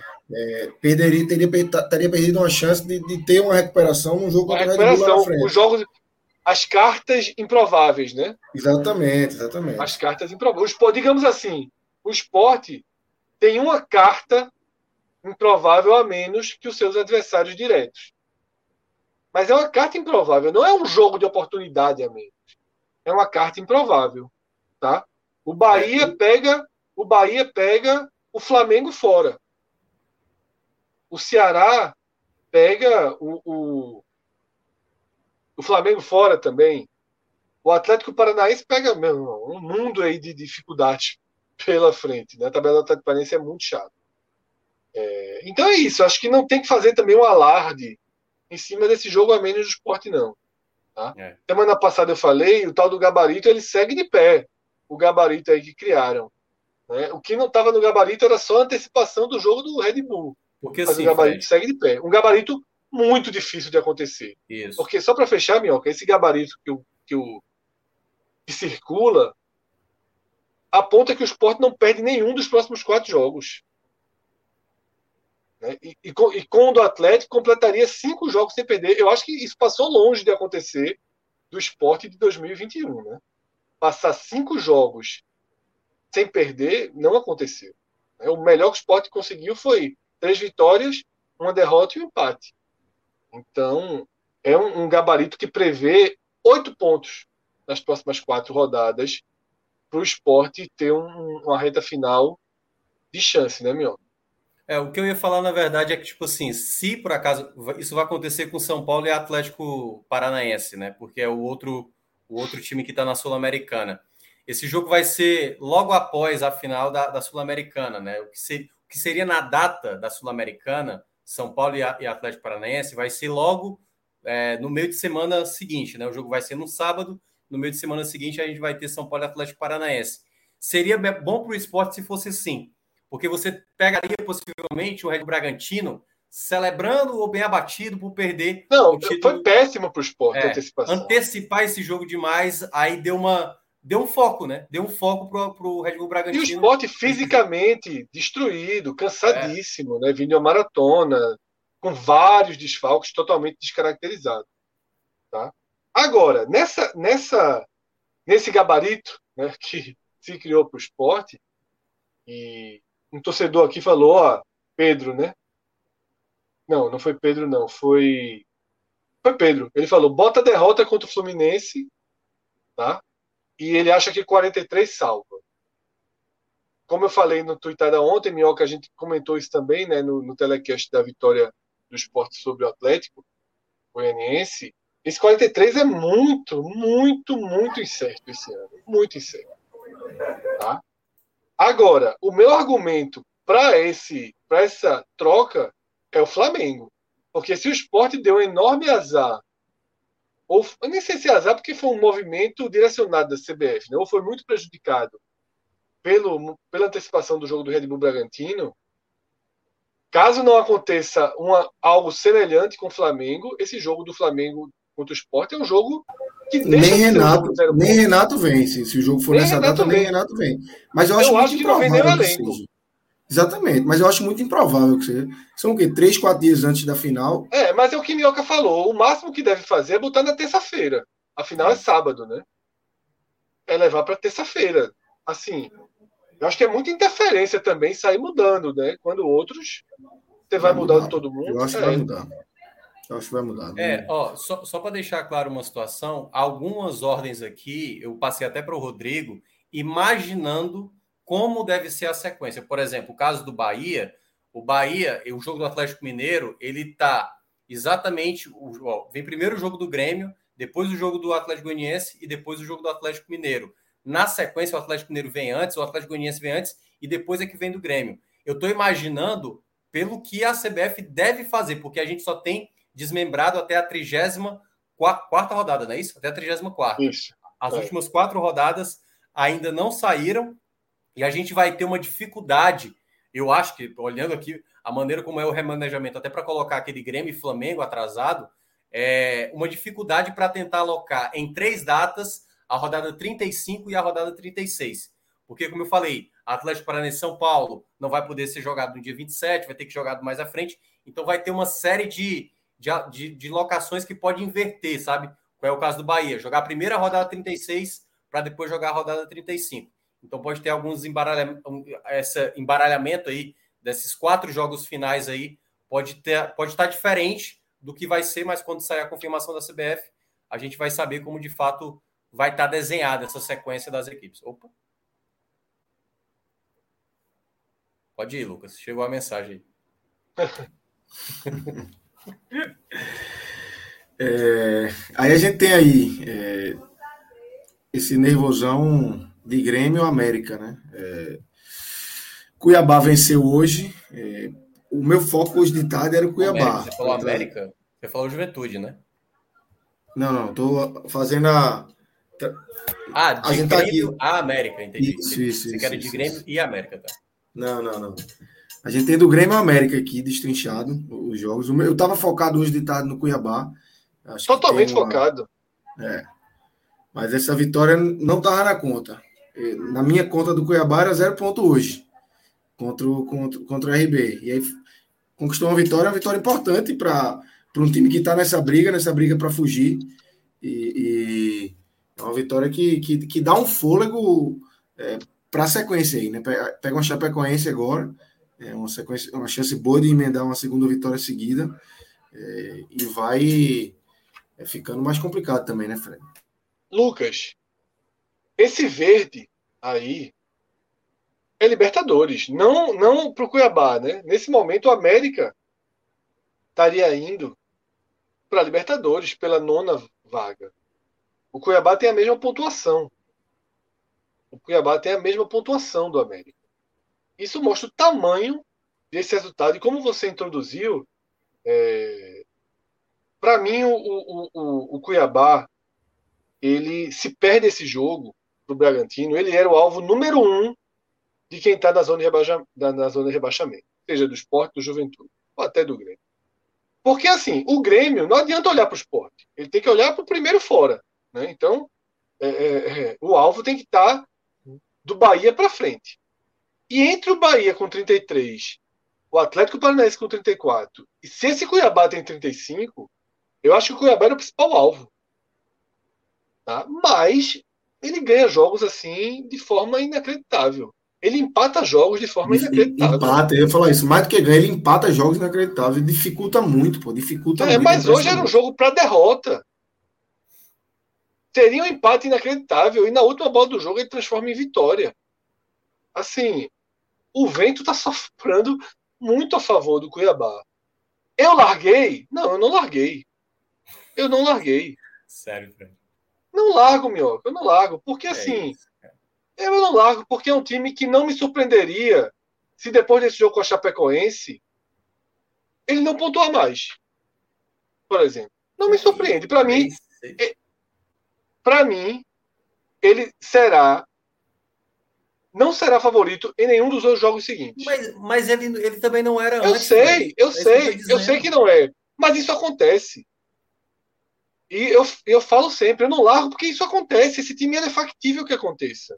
Não é factível que aconteça. É, não é factível que aconteça com Fortaleza, com Fluminense. Com Cuiabá, é factível que ele não ganhe. Não estou dizendo sete derrotas, não. Mas, pô, Ceará fora. Para mim, o favorito é o Ceará. Corinthians fora. Para mim, o favorito é o Corinthians. Inter em casa. Para mim, o favorito é o Inter. Bahia fora. Para mim, o favorito é o Bahia. Atlético Paranaense fora, para mim o favorito é o Atlético Paranaense. Mas... Palmeiras em casa, para mim o favorito é o Palmeiras. Mas é, mas, Fortaleza ó... fora. Então, assim, se eu não considero Minhoca, se eu não considero que ele é favorito a somar pontos, eu não consigo dizer aqui, ó. Pronto, eu consigo dizer 3, 41. Onde estão os outros pontos? Eu acho que ele faz três empates aí. Eu acho que ele faz. Porque já mostrou isso, né? É, eu não apostaria um real nisso que eu estou dizendo, não. Mas eu não largo, eu não, eu não cravo aqui. O Cuiabá não cai. Eu não cravo. Hoje eu cravo. Porque, hoje eu cravo. Com essa vitória eu, eu, cravo. Com a vitória de hoje eu cravo o Cuiabá. Eu, eu, eu não cravo. Eu não cravo nenhum time com esse perfil. Eu cravo que o São Paulo não cai. Com um ponto a menos. O São Paulo não cai. O São Paulo com certeza não cai. Os outros assim, eu não sei. É porque Os assim, outros eu realmente não sei. Ó, eu, eu consigo ver mais possibilidades para o América Mineiro do que para o Cuiabá. Porque, assim, cara, olha a loucura que eu vou falar. O Jorginho tem apresentado um trabalho muito regular no Cuiabá. Não é que é espetacular, mas também não é nada de desastroso, não. Esse Cuiabá, a gente já falou que, acho que eu falei isso aqui na semana passada. Ele não trabalha muito no erro. É, você não vê o Cuiabá cometendo, como por exemplo o esporte, o gol que fez lá contra, contra o Red Bull Bragantino. Você não vê é, a equipe do Cuiabá falhar de maneira grotesca. É um time ali, sabe? É, que tá ali naquela situação. É, então, prova disso são empata. os empates fora de casa. Né? É. Por isso que tem muito empate. Entendeu? Quando você falou é, Cuiabá e Ceará, o Ceará favorito, será, sabe assim? Tipo, Ceará tem um efeito aí que, que trouxe um, um, uma vitória importante em casa e tal. Mas e, esse Cuiabá eu aposto com você. Casa, Vou fazer uma aposta com você. No Beto Nacional, no Beto Nacional, em qualquer site de aposta, o Cuiabá vai pagar mais do que, do que o adversário em todos esses jogos. Ou seja, estatisticamente, estatisticamente, e porque o que é uma odd de uma casa de aposta? É estatística e uma análise técnica sobre as escalações. Ele vai ser sempre o elo mais fraco desses jogos. Agora, significa que ele vai perder? Não. Ele não perde. É. Ele perde pouquíssimo. Tá entendendo? Mas eu não largo. Eu não lá, porque, por exemplo, a gente citou o América. O América tem agora, tem Atlético Mineiro fora, mas é de ônibus, né? Que é em Belo Horizonte. É. Esporte fora. Eu acho que ele é o elo mais fraco desses dois jogos. Agora, depois ele tem Grêmio em casa e Atlético Goianiense em casa. Eu acho que ele é o elo mais forte desses dois jogos. Então, tem dois jogos. E ainda tem a Chapa em casa mais na frente. Ou seja, numa tabela de nove jogos por fazer, para mim ele é o elo mais forte. Ele é o favorito em três jogos. Ele é favorito contra o Grêmio, ele é favorito contra o Atlético Goianiense e ele é favorito contra a Chape. Né? Sem falar que ainda tem um bom potencial de estrago contra o esporte. Tá? Tem um potencial de estrago contra o Red Bull, que pode estar desinteressado. Eu diria isso, né? São Paulo na última rodada é muito difícil, São Paulo deve estar brigando ali por vagas. Mas esse, a tabela do América, eu vejo pontos. Eu vejo nove pontos aqui para o América, sem maiores problemas. Para o Cuiabá eu não vejo. E se eu não vejo, eu não posso cravar. É, eu acho que é uma regra dura e lógica, digamos assim, porque o time até aqui tem um aproveitamento que não não não merece ser colocado em xeque. Mas repito o mantra que eu estou falando. Se nenhum deles parar, se nenhum deles parar, né, vai cair é, Esporte, Bahia ou Atlético Paranaense. E nenhum deles parar, são esses times que estão aí mais ou menos ao alcance. Detalhe, ainda não vejo um mínimo de, de confiança no esporte para dizer que o esporte vai chegar aos 43. Para poder desafiar essa matemática. Tá? Eu não sei se o esporte chega aos 43 para desafiar essa matemática. O esporte chegar aos 43 é o limite do limite do limite. É, assim, é. vai ter que pontuar esse gabarito aí que você fala que está circulando, o esporte vai ter que fazer exatamente ele. Não tem, não é. tem carta para rasgar. Exatamente. Não tem imagem de Então, eu acho que no final das contas tudo pode ser muito mais tranquilo, porque pode ser que o esporte pare em 39, em 40, e aí tá todo mundo salvo. A questão aqui é o Cuiabá, se o esporte cai em 44, em 43, 44. Porque para mim o Bahia faz, eu acho que faz. Eu acho que o Bahia vai para essa margem de pontuação. O Bahia faz 10 pontos pô, nesse campeonato. Aí a gente vai, é, a gente estende o debate, que é o debate do alvo principal. Para quem está na zona de rebaixamento. Né? E o alvo principal se tornou o Bahia por causa dessa rodada. Se tornou o Bahia. É prejudicadíssimo pela arbitragem. Senão seria mais um time com três pontos. Prejudicadíssimo. No caso, assaltado. Mais dois. Né? Mais dois, é, mais dois pontos. 35. É. É, mais um time a ganhar três pontos, ele teria mais dois. Muito prejudicado, mas o Bahia tem uma sequência imediata brutal. O São Paulo tem um, é um time em recuperação, vai vender muito caro esse jogo na Fonte Nova, e depois o Flamengo, uma sobrevida, né, pós-vitória contra o Atlético. É claro que o Flamengo vai ter uma maratona aí. É uma, o Flamengo faz dois jogos antes de chegar essa para ter contra o Bahia, mas é em casa. Né? Então tem um conforto aí maior. Tá? Acho que são três, viu, Fred? Ele faz dois é. essa semana. Ele faz um na terça, um na sexta. É verdade, faz três. É, e aí faz um na é, segunda-feira. É, isso. aí vai fazer outro na segunda-feira. É, o Flamengo vai jogar. Tem que ver qual é o Flamengo que vai bater lá na, é. na Bahia, né? Aliás, então, no Maracanã. Tá, é, no Maracanã. O fato de ser no Maracanã já é já dificulta, porque aí. Dificulta, é. é não vai ser time B. Pode ter poupar dois, três, mas não vai ser é. time B. Tá? E se o Bahia não sai com a vitória aqui, o jogo da, da, do Recife aqui contra o Sport é, é de, uma, de um potencial de decisão enorme. Tá? Ainda mais se o Sport fizer três pontos pelo caminho. Ainda mais se o Sport fizer três pontos pelo caminho. Que é o do América, né? Exatamente. O, o, é o mais factível. É, ou, ou do próprio Ceará. Tem Fluminense, é, América e Ceará, né? Porque o Bahia isso. vai ter um jogo adiado isso. aí pelo meio, né? Isso. É, do, do o Bahia teria o Atlético Mineiro nessa confusão. Porque veja, é. Veja o, a crise que o Bahia pode estar escapando apenas por, um, por adiar um jogo, né? Fala, meu. Isso. Tem um detalhe muito importante desse duelo aí que vai estar tá Esporte Bahia, que eu acho que é o que se desenha a curto prazo, né? O duelo direto entre Esporte e Bahia. vale muito mais para o esporte o que ele vai chegar até esse jogo do que para o Bahia. Porque o Bahia Sim. vai ter dois jogos, né? São Paulo e Sim. Flamengo, e a gente sabendo como o Guto Ferreira, ele adora esse tipo de jogo. Ele ama ter um adversário mais técnico do que ele, que joga mais, que sai mais para o jogo. O esporte, ele vai ter três jogos, dado que ele já tem um jogo a mais. Então, o Bahia vai para o jogo contra o esporte, por mais que esteja atrás, considerando essa possibilidade, digamos que o, o esporte vai fazer quatro pontos e o Bahia soma zero. Só uma, só uma ideia aqui, certo? certo? O Bahia, no jogo contra o esporte, ele vai ter dois jogos a menos do que o esporte Sim. quando for enfrentar a equipe do esporte, entendeu? Isso sendo o jogo é, em Pernambuco. Então é um, um, jogo que vai ter um contexto de que o Bahia, isso olhando pela visão do Bahia, ele vai ter que precisar chegar para esse jogo na frente, para ter o jogo empatável para ele, entendeu? Para colocar a responsabilidade para o esporte. O esporte é tentar passar e nesse confronto di direto vencer abrir vantagem. o Bahia. É, é, é, abrir a vantagem e aí o Bahia que, que, que trate de buscar os pontos onde está faltando jogos para disputar. E ele terá a chance, ele terá a chance de buscar contra Cuiabá e Grêmio em casa. Né? O pós-esporte é interessante a tabela do Bahia. Tá? É interessante. Né? O Grêmio pode, pode chegar desmobilizado. Pode acontecer. Não sei, a gente não sabe. Tá? Mas pode acontecer.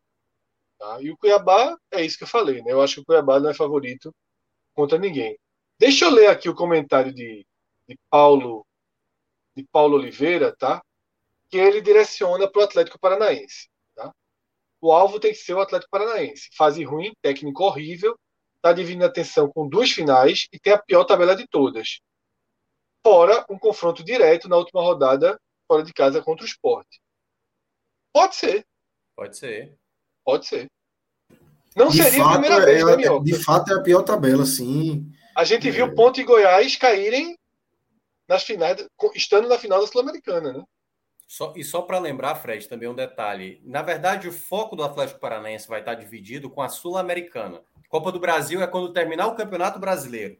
E aí Isso. vai depender se o Atlético vai ser rebaixado, se vai, é, enfim, estar tá bem posicionado ali. Ele vai só focar na Copa do Brasil quando terminar o Campeonato Brasileiro. Então, foco de preparação essa... de jogo, né?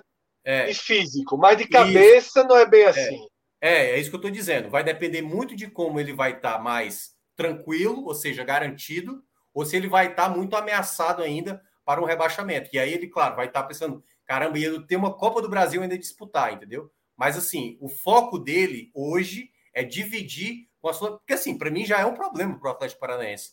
Você fala para qualquer equipe hoje, ó, você tá brigando contra o rebaixamento e você tem uma final de uma Sul-Americana a disputar. Então é, é, é bem ruim para administrar, como foi bem citado aí, né? O mau aproveitamento, a equipe com um treinador bem questionável, como é o, o, o Alberto Valentim.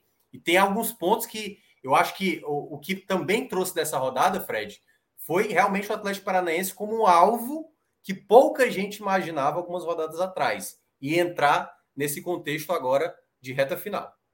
A tabela dele é pesadíssima ele vai precisar ser o Atlético Paranaense da Copa do Brasil. Né? Porque ele tem agora Flamengo em casa, o Flamengo respirando, né? buscando os pontos aí para tentar a aproximação. E seco por essa vitória. Seco por essa vitória. Seco, de, né? de, seco por essa vitória. Uma revanche, que não é revanche, mas enfim.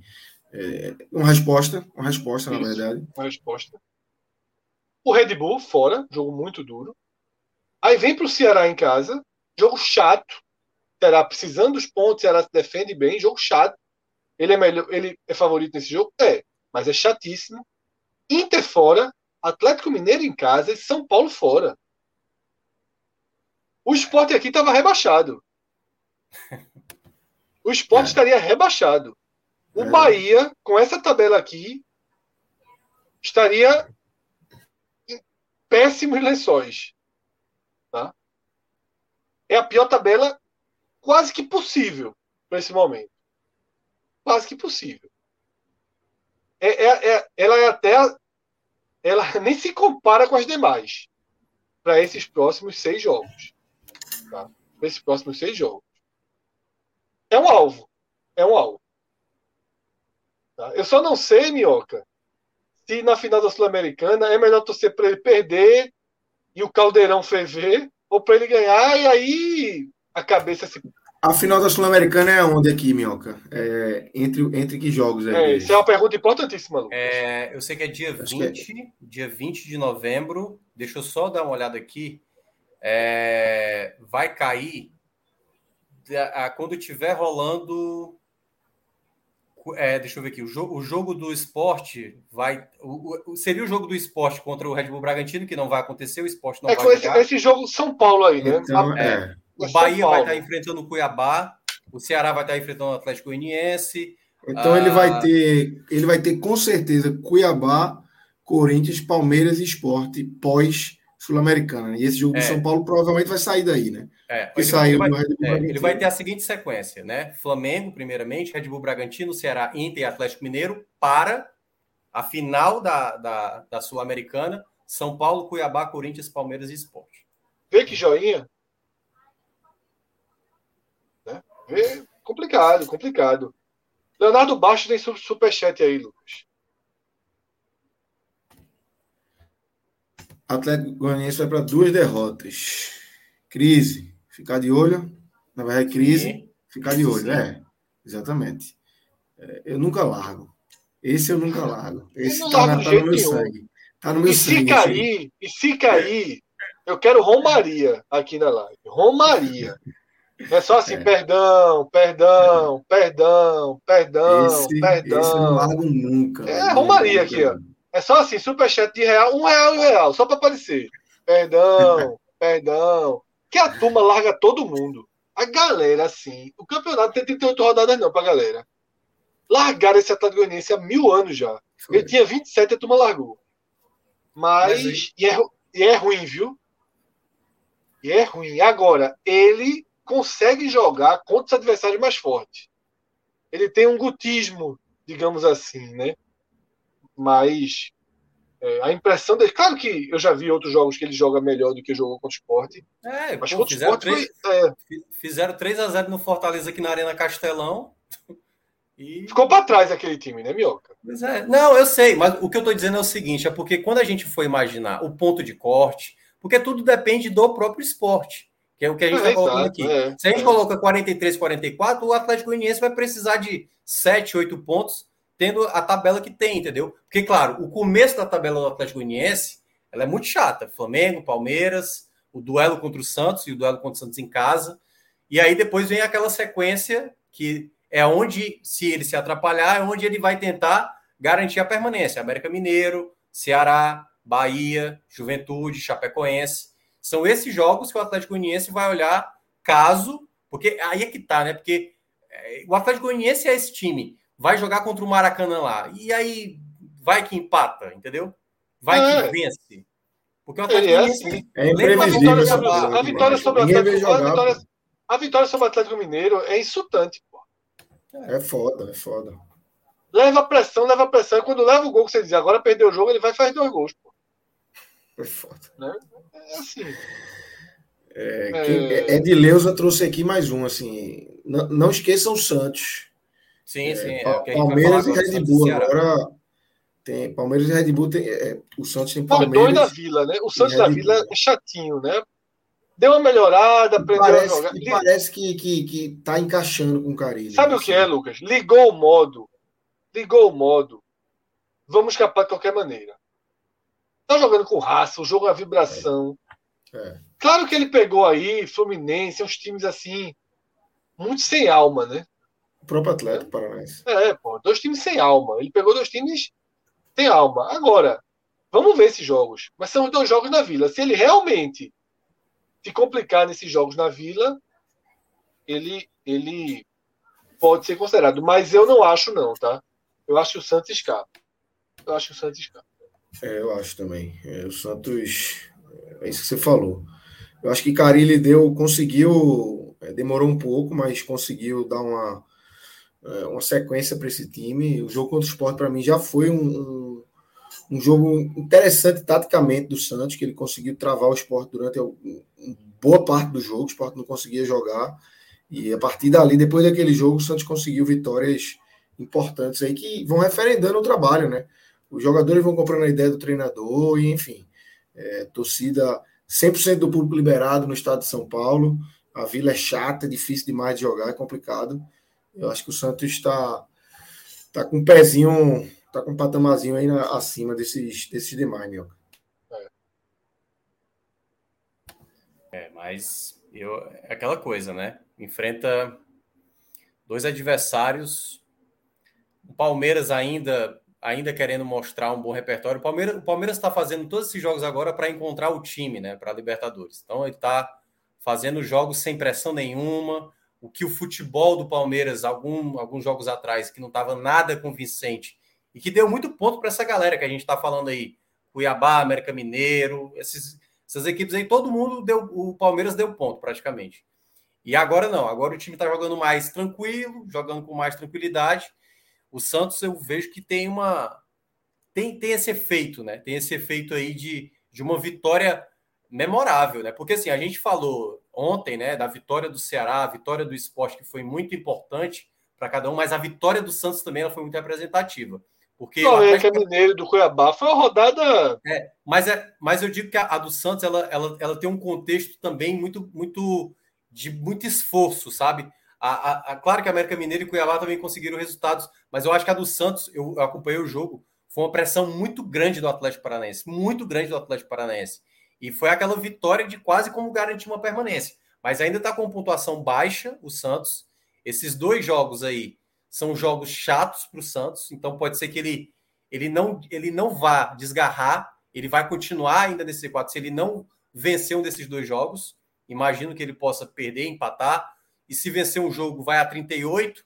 E aí eu acho que é a única possibilidade do Santos ter uma tranquilidade. Se o Santos não vencer os dois próximos jogos contra Palmeiras e Red Bull Bragantino em casa, a gente pode ter também um efeito insatisfação do torcedor, né? Claro. Aquele torcedor animado do Santos, e aí um tropeço contra Palmeiras. Se por acaso o Bahia vai lá e vence o São Paulo em casa, já coloca o, o, o Santos como o primeiro alvo, ali na 16 colocação, se o Atlético Paranaense também conseguir pontuar. Então pode ter também um, um efeito de situação aí para o Santos complicar. Mas, assim, você tendo uma Chapecoense em casa, né? É, você tendo ali o, o próprio é, Cuiabá, Cuiabá em casa ali na rodada, rodada né? Tem algumas coisas boas assim para o Santos ter uma, uma margem de confiança ainda para até o final do campeonato, né? E aí eu diria o seguinte, Lucas, é, resumindo, eu diria o seguinte, né? Nessa questão do rebaixamento. Um, o mais importante de tudo. Que desafio o esporte vai impor aos demais? Aqui, aqui numeração, aqui pontuação o esporte ou juventude, mas vamos trabalhar em torno do esporte. Aqui, aqui pontuação o esporte vai estabelecer a missão dos demais? 40? 41, 42, 43, 44. Né? 43 é o número que vem se falando. Né? Para que tudo isso aqui seja um debate, o esporte tem que chegar aos 43. Então, isso é o número um. Para mim, o número dois é que Atlético Paranaense e Bahia são os dois alvos naturais. Né? Está ao alcance dos olhos essa, essa conclusão, e eles são os adversários naturais. O, os outros, o outro debate, os outros debates que a gente teve, seria para os adversários não naturais. Seria para os adversários que precisam ter problemas pelo caminho. É aquilo que eu citei para o Cuiabá. Só que para o Cuiabá eu citei uma, uma bomba caindo no meio do Cuiabá. Não foi três jogos de problema, quatro jogos de problema. É o time realmente desligar o motor. Eu acho que isso pode acontecer com o Cuiabá.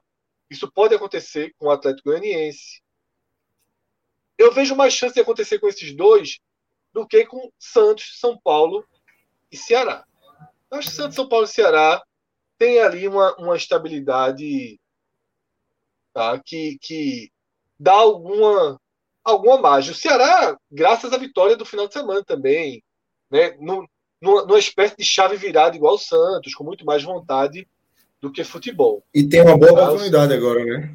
Assim, é, esses dois jogos aí são. É, era, era isso três jogos, né? Três jogos, três jogos. Só um ponto um sobre o Ceará. Eu acho, eu acho que o jogo que vai talvez tirar o Ceará dessa situação é o contra o Cuiabá. Porque quando você sai de uma vitória da maneira como foi, diante do Fluminense ali, um jogador a menos e tudo mais, a vitória contra o Cuiabá, na minha avaliação, é onde o Ceará vai dar o grande respiro no campeonato. Porque você chegar a 39 pontos, tendo ainda em casa o esporte, você tendo o duelo, é, um clássico rei, que tudo é possível. América. Né? Você tem o América dentro de casa, tem. Um tem Palmeiras na última rodada que talvez já não, não valha nada é, Exatamente. Mas eu acho que tudo passa do, pelo jogo do Cuiabá. Porque não vencer o Cuiabá em casa já se torna caramba, aí vai voltar de novo para uma situação, enfrentar fora de casa o Atlético Paranaense, ter o esporte como quase obrigação de vencer, sabe? Assim, então, é, o jogo do Cuiabá para mim é muito determinante para o Ceará sair de maneira mais. Não vai estar tá matematicamente, mas sair mais dessa disputa, ter o respiro mesmo de, dessa zona do rebaixamento, que aí já se coloca com aquela outra possibilidade de chegar na, nos 45 e depois, quem sabe, ainda sonhar com uma vaga de, de Libertadores, né? Ainda sonhando com essa possibilidade. Ô, Minhoca, é... nesse, nessa coisa de Libertadores, eu até li uma mensagem de Val, Walter Santana, né? Que mora em Itiúba, né? Povoado na Bahia.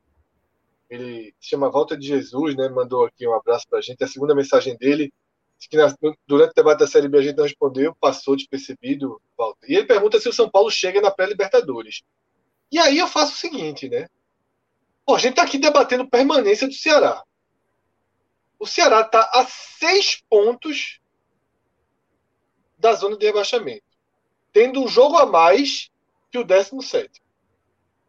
Tendo muito mais time que o 18 e que o 17 também. Se bem que o desempenho recente do esporte tem vitórias até mais contundentes, atuações mais contundentes do que a do Ceará. Mas é muito mais estável que esses times.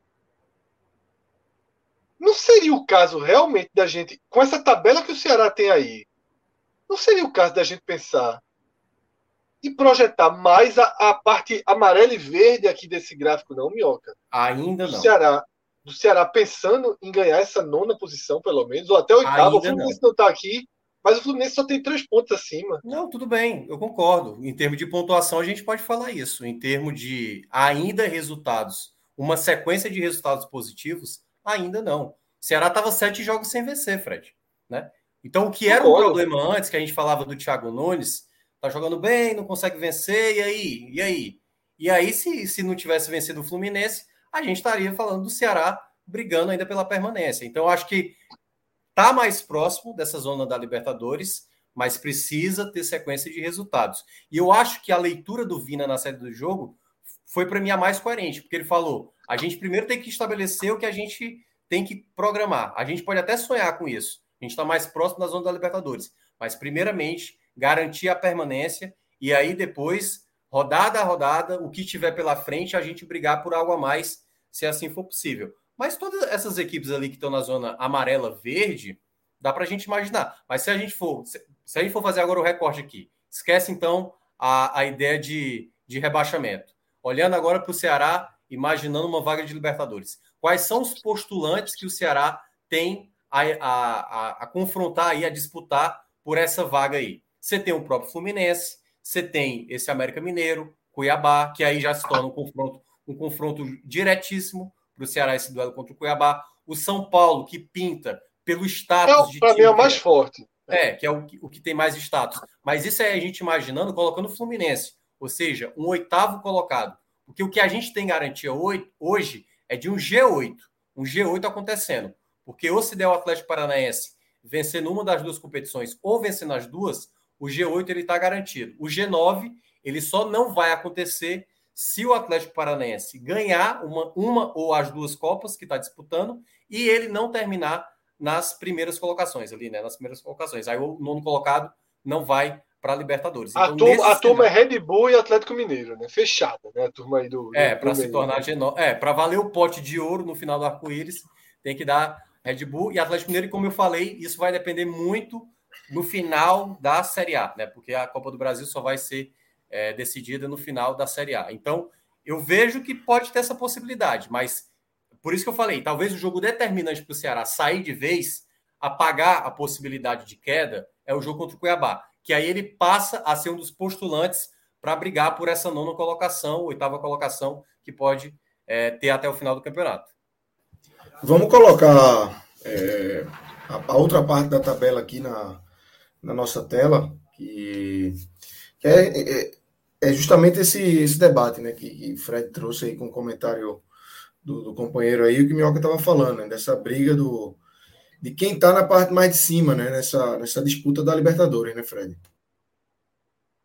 Isso, Lucas. Esperar aí o, o gráfico aparecer, tá? É... Suado, mas foi. Rodrigo até tinha me mandado uma pergunta que eu não vi no chat, ah, né? De Pedro, de Pedro Queiroz. Enquanto não aparece, Lucas, só para responder. Tá aí, tá aí. Não, é, mas só para. Como o Rodrigo tinha passado essa pergunta aí, né? Que o cara não sabe se a gente é de Pernambuco, mas achou esquisito desconsiderarem totalmente juventude. Ele tem mais chances que o esporte. É, acho que a gente não desconsiderou totalmente juventude, né? Minhoca fez um comentário. Minhoca é do Ceará, né? não é de Pernambuco, ele fez um comentário explicando por que ele não acredita no juventude, tá? Eu reforcei com um ponto, e aí eu discordo que ele tem mais chances do que o esporte, porque se você pegar o recorte atual do campeonato, eu citei isso aqui. O Juventude, algumas semanas, tinha nove pontos a mais que o esporte. Tá? E o Juventude, ele fez metade dos pontos que o esporte fez nas últimas dez rodadas. Ele tem metade do aproveitamento do esporte. Então, o Juventude precisa de uma curva que não veio. Ele precisa, assim, vir uma curva. O time parou de vencer, o time parou de pontuar. Parou de pontuar, não, parou de vencer, mas tem uma pontuação. É o penúltimo time, para você ter ideia. Ele só está acima da Chape nas últimas 10 rodadas. Ele tem um ponto acima da Chape. É o 19 colocado nas últimas 10 rodadas é um time que parou, né? É um time que no segundo turno ele tem uma campanha muito ruim. E é um time que, que parou no campeonato.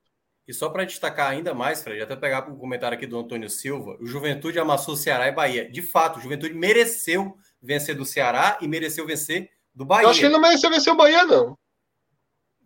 Ele, ele, foi, o... Não, não, é, tô confundindo, não. tô confundindo. América Mineira e Bahia. Foi América Mineira e Bahia que o Bahia. É porque jogou... o amassou, veja só. O que eu quero dizer é o seguinte: Maior, um dos maiores erros de arbitragem do Campeonato Brasileiro aconteceu nesse jogo. O Juventude, com é, 30 minutos do primeiro tempo, deveria ter levado um gol e ter perdido um jogador. Ele jogou melhor que o Bahia. Talvez seja isso que o Antônio tenha falado. Mas jogou melhor num jogo que ele, com 30 minutos, deveria estar perdendo por 1 a 0 e ter um homem a menos. Então, isso. é uma amassou, assim, muito relativo. É, um time... é, é, porque é o exagero ele... da coisa. É, Mas, assim, é mesmo... É um ponto que eu já destaquei outras vezes aqui, eu não sei se o pessoal lembrava. Mas eu, eu falei, o Juventude está jogando bem. Mas não adianta jogar bem se você não tem resultados. E nos últimos 14, uma vitória apenas para uma equipe que está no Z4, para uma equipe que tem limitação, para uma equipe que trocou de técnico, para uma equipe que tem vários problemas. Então, quando a gente olha para o Juventude, claro que se você comparar com o esporte, na ideia de, de possibilidade, você pode ver ali uma certa similaridade. Mas o esporte está tendo um melhor aproveitamento dos pontos, que o Juventude não consegue enfrentar. Mas em termos de, de gerais, é uma equipe que está muito propícia, muito propícia a ser um dos candidatos a rebaixamento. A tabela tá, tá Pronto, a gente tem a tabela aí a tabela agora. Tá viva, né? Um organismo vivo, essa tabela aí. Da... Tabela que vai do quarto lugar, né? Do, é, lembrando, é, para quem está olhando isso. pela tela, pela imagem, entenda o contrário. É da esquerda para a direita. É, mudou, né? Do maior para o menor. Porque... Mudou, mudou. a gente tem o Red Bull Bragantino, a gente excluiu aqui Atlético, Palmeiras e Flamengo, né? Que já estão num, num, num outro nível de disputa aí. É de consolidação. O Flamengo até né, tem a, a, pontuação baixa, mas tem três jogos a menos, né? Então, assim. Isso. Possibilidade muito Isso. grande de, de dar uma desgarrada nesse jogo. E, Exatamente. obviamente, ninguém imagina o Flamengo abaixo do G4, né? Seria muito surreal. Seria. A gente tem Red Bull Bragantino com 49, Fortaleza 48, é, na quinta colocação agora e Corinthians, que venceu nesta segunda-feira a Chapecoense, 44, Inter 41 e Fluminense 39. É, acho que. É, como é que a gente começa aí, Minhoca? Acho que a gente tem um, um Fortaleza, é. mais uma vez aqui com alguns times com, com é, jogos aí já feitos, né? Jogos lá da frente já feitos. É. Só para explicar um contexto dessa tabela três dessas equipes, três dessas equipes estarão na fase de grupos. Isso porque a gente vai ter o campeão da Libertadores é, saindo entre Flamengo e Palmeiras, que não estão aí na tabela. A gente vai ter ou o Atlético Paranaense ganhando os dois títulos da Copa é, Sul-Americana e da Copa do Brasil, certo? Se isso acontecer, aumenta mais uma vaga na Série A, e aí entra, estaria entrando hoje o Corinthians diretamente.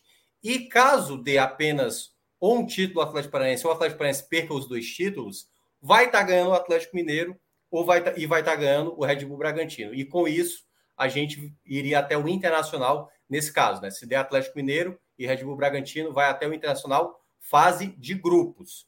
E aí o Fluminense que estaria nessa zona aí de pré-libertadores, mais aquela equipe lá da tabela anterior que a gente falou, o nono colocado, também pegando uma vaga de pré-libertadores. Então, olhando para esse cenário inicial, o Fortaleza está bem encaminhado para uma, uma vaga da Libertadores. Isso aí, vaga Libertadores, contando pré-Libertadores e contando também é, Libertadores fase de grupos. Porque hoje ele tem nove pontos de diferença para o, para o Fluminense, mas é dez pontos na prática, porque o Fortaleza tem mais vitórias, poucos empates. Então, na hora de empatar aí com o Corinthians, com o Internacional, o Fortaleza, o próprio Fluminense, o Fortaleza tem vantagem perante essas equipes no critério de desempate. Então, ele está tranquilo quanto à vaga da Libertadores. Para a fase de grupos é onde a entra. A pior coisa que pode acontecer, Mioca, para o Fortaleza em relação à Libertadores é o Ceará entrar.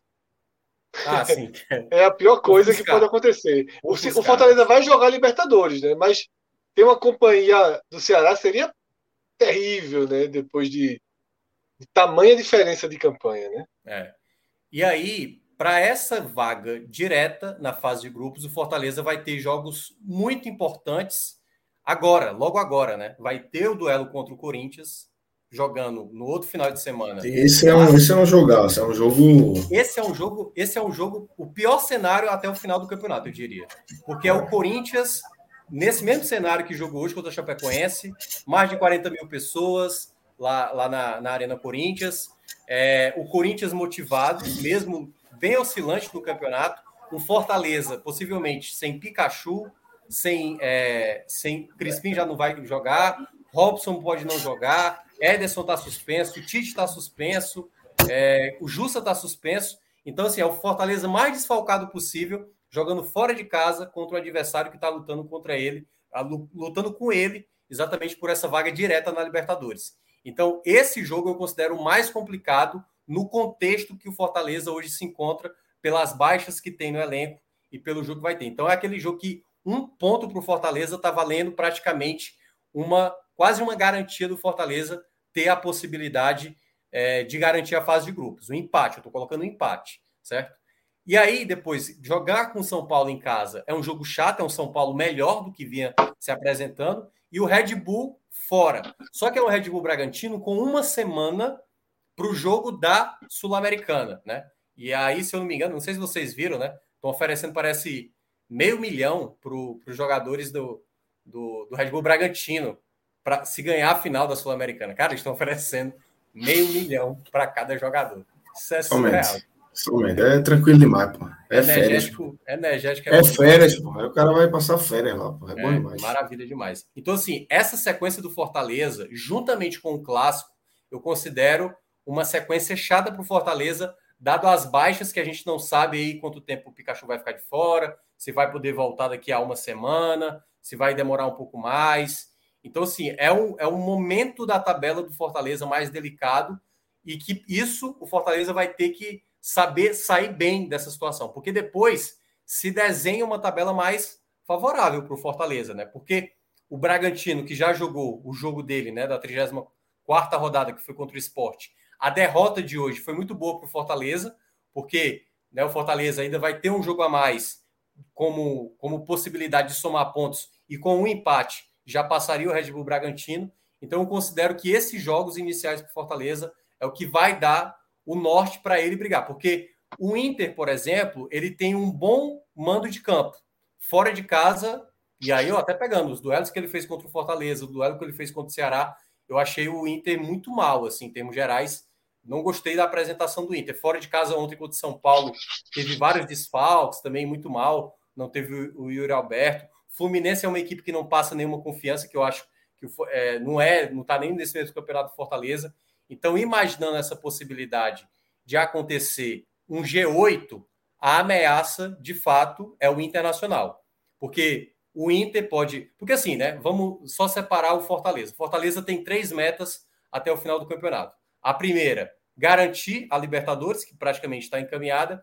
A segunda, aliás, é, a, garantir a fase de grupos, né? Porque Libertadores a gente já está colocando. Fase de grupos da Libertadores. A segunda meta, fazer a melhor campanha um clube nordestino. E a terceira, terminar no G4 da competição, que aí, é, quando eu falo melhor campanha, é, é, olhando a pontuação, né? A terceira seria a melhor colocação de um nordestino na Série A, que aí seria um G4.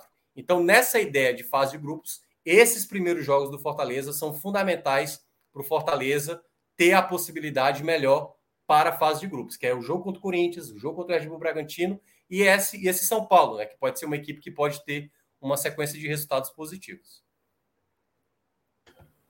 É isso. Eu acho que desse, desse bolo aí, é, de Red Bull, Fortaleza, Corinthians Inter, eu acho que o Fluminense é quem está mais nesse viés de baixo, né? É, vem mais no, no, no, momento mais complicado, né, Fred? O time é muito fraco, né? O time é muito fraco e, eu, e assim, eu acho que ele briga para conseguir se sustentar onde ele está. É. Porque o que interessa ao Fluminense, e acho que a gente até, Minhoca, no próximo programa tem que tirar o Fluminense desse gráfico e levar para o outro. Não pelo contexto do rebaixamento, mas porque o Cuiabá, o América Mineiro, o Ceará, o São Paulo, são muito mais adversários do Fluminense do que Inter e Corinthians. Sim. Muito mais. O Fluminense está na interseção, né, ali. O Fluminense tá não persegue aqui, ninguém. Aqui, mas com lá. É. É. Ele não persegue ninguém aí. É. Ele tenta ele tá defender sozinho. a oitava posição dele. Ele tenta defender a oitava posição. E não tá tão só. É porque se a gente colar é, o outro gráfico aqui do lado, a gente vai ter dois times a um ponto dele, pô. É, não, ele tá sozinho nesse são, bolo aqui. Nesse bolo é, aqui ele tá sozinho, isolado. São, do, é, são dois times sem camisa. São dois times sem camisa. Mas são dois times a um ponto, pô. Né? E, e o São Paulo chegando de forma perigosa, o Ceará que pode chegar de forma perigosa. Tá? Então, nessa tabela que a gente está analisando, eu, eu destacaria o seguinte: o maior risco que o Fortaleza ele corre. Porque o Corinthians, né, a, o G6, Minhoca, ele é, o, que é que, o que é que estabelece o G6? Estabelece o G6. Ah, sim. Por, por que, que o G6 está indo para a fase é. de grupos, não é isso? Vai isso. ter o campeão da Libertadores nesse meio, o Palmeiras isso. ou o Flamengo. Certeza. E aí, é, se Precisa que o Atlético Mineiro vença é, a Copa ou do Brasil. Ou o Atlético Mineiro ou o Red Bull Bragantino vencendo. Eu só estou colocando um dos dois. Sim, sim, verdade. se der os dois, é. vai até o sétimo colocado. Entendeu? Isso, perfeito. Então, o que é que a gente está vendo aqui? Ah, e, é, ó, e outro detalhe: e se der o Atlético Paranaense duas vezes na Copa, vai também o sexto colocado, porque a, a vaga passa para a Série A, só para só esclarecer. Porque eu não sei se, se vocês enxergariam diferente, mas para mim, Os adversários do Fortaleza são Red Bull e Corinthians. O Inter não é adversário do Fortaleza. Isso, isso, isso. Fortaleza teria que dar uma desligada de motor muito grande. Red e Bull e deu. Corinthians. Se o Corinthians venceu o Fortaleza. Exatamente. No, no Mas é, é, é o perseguidor, meu.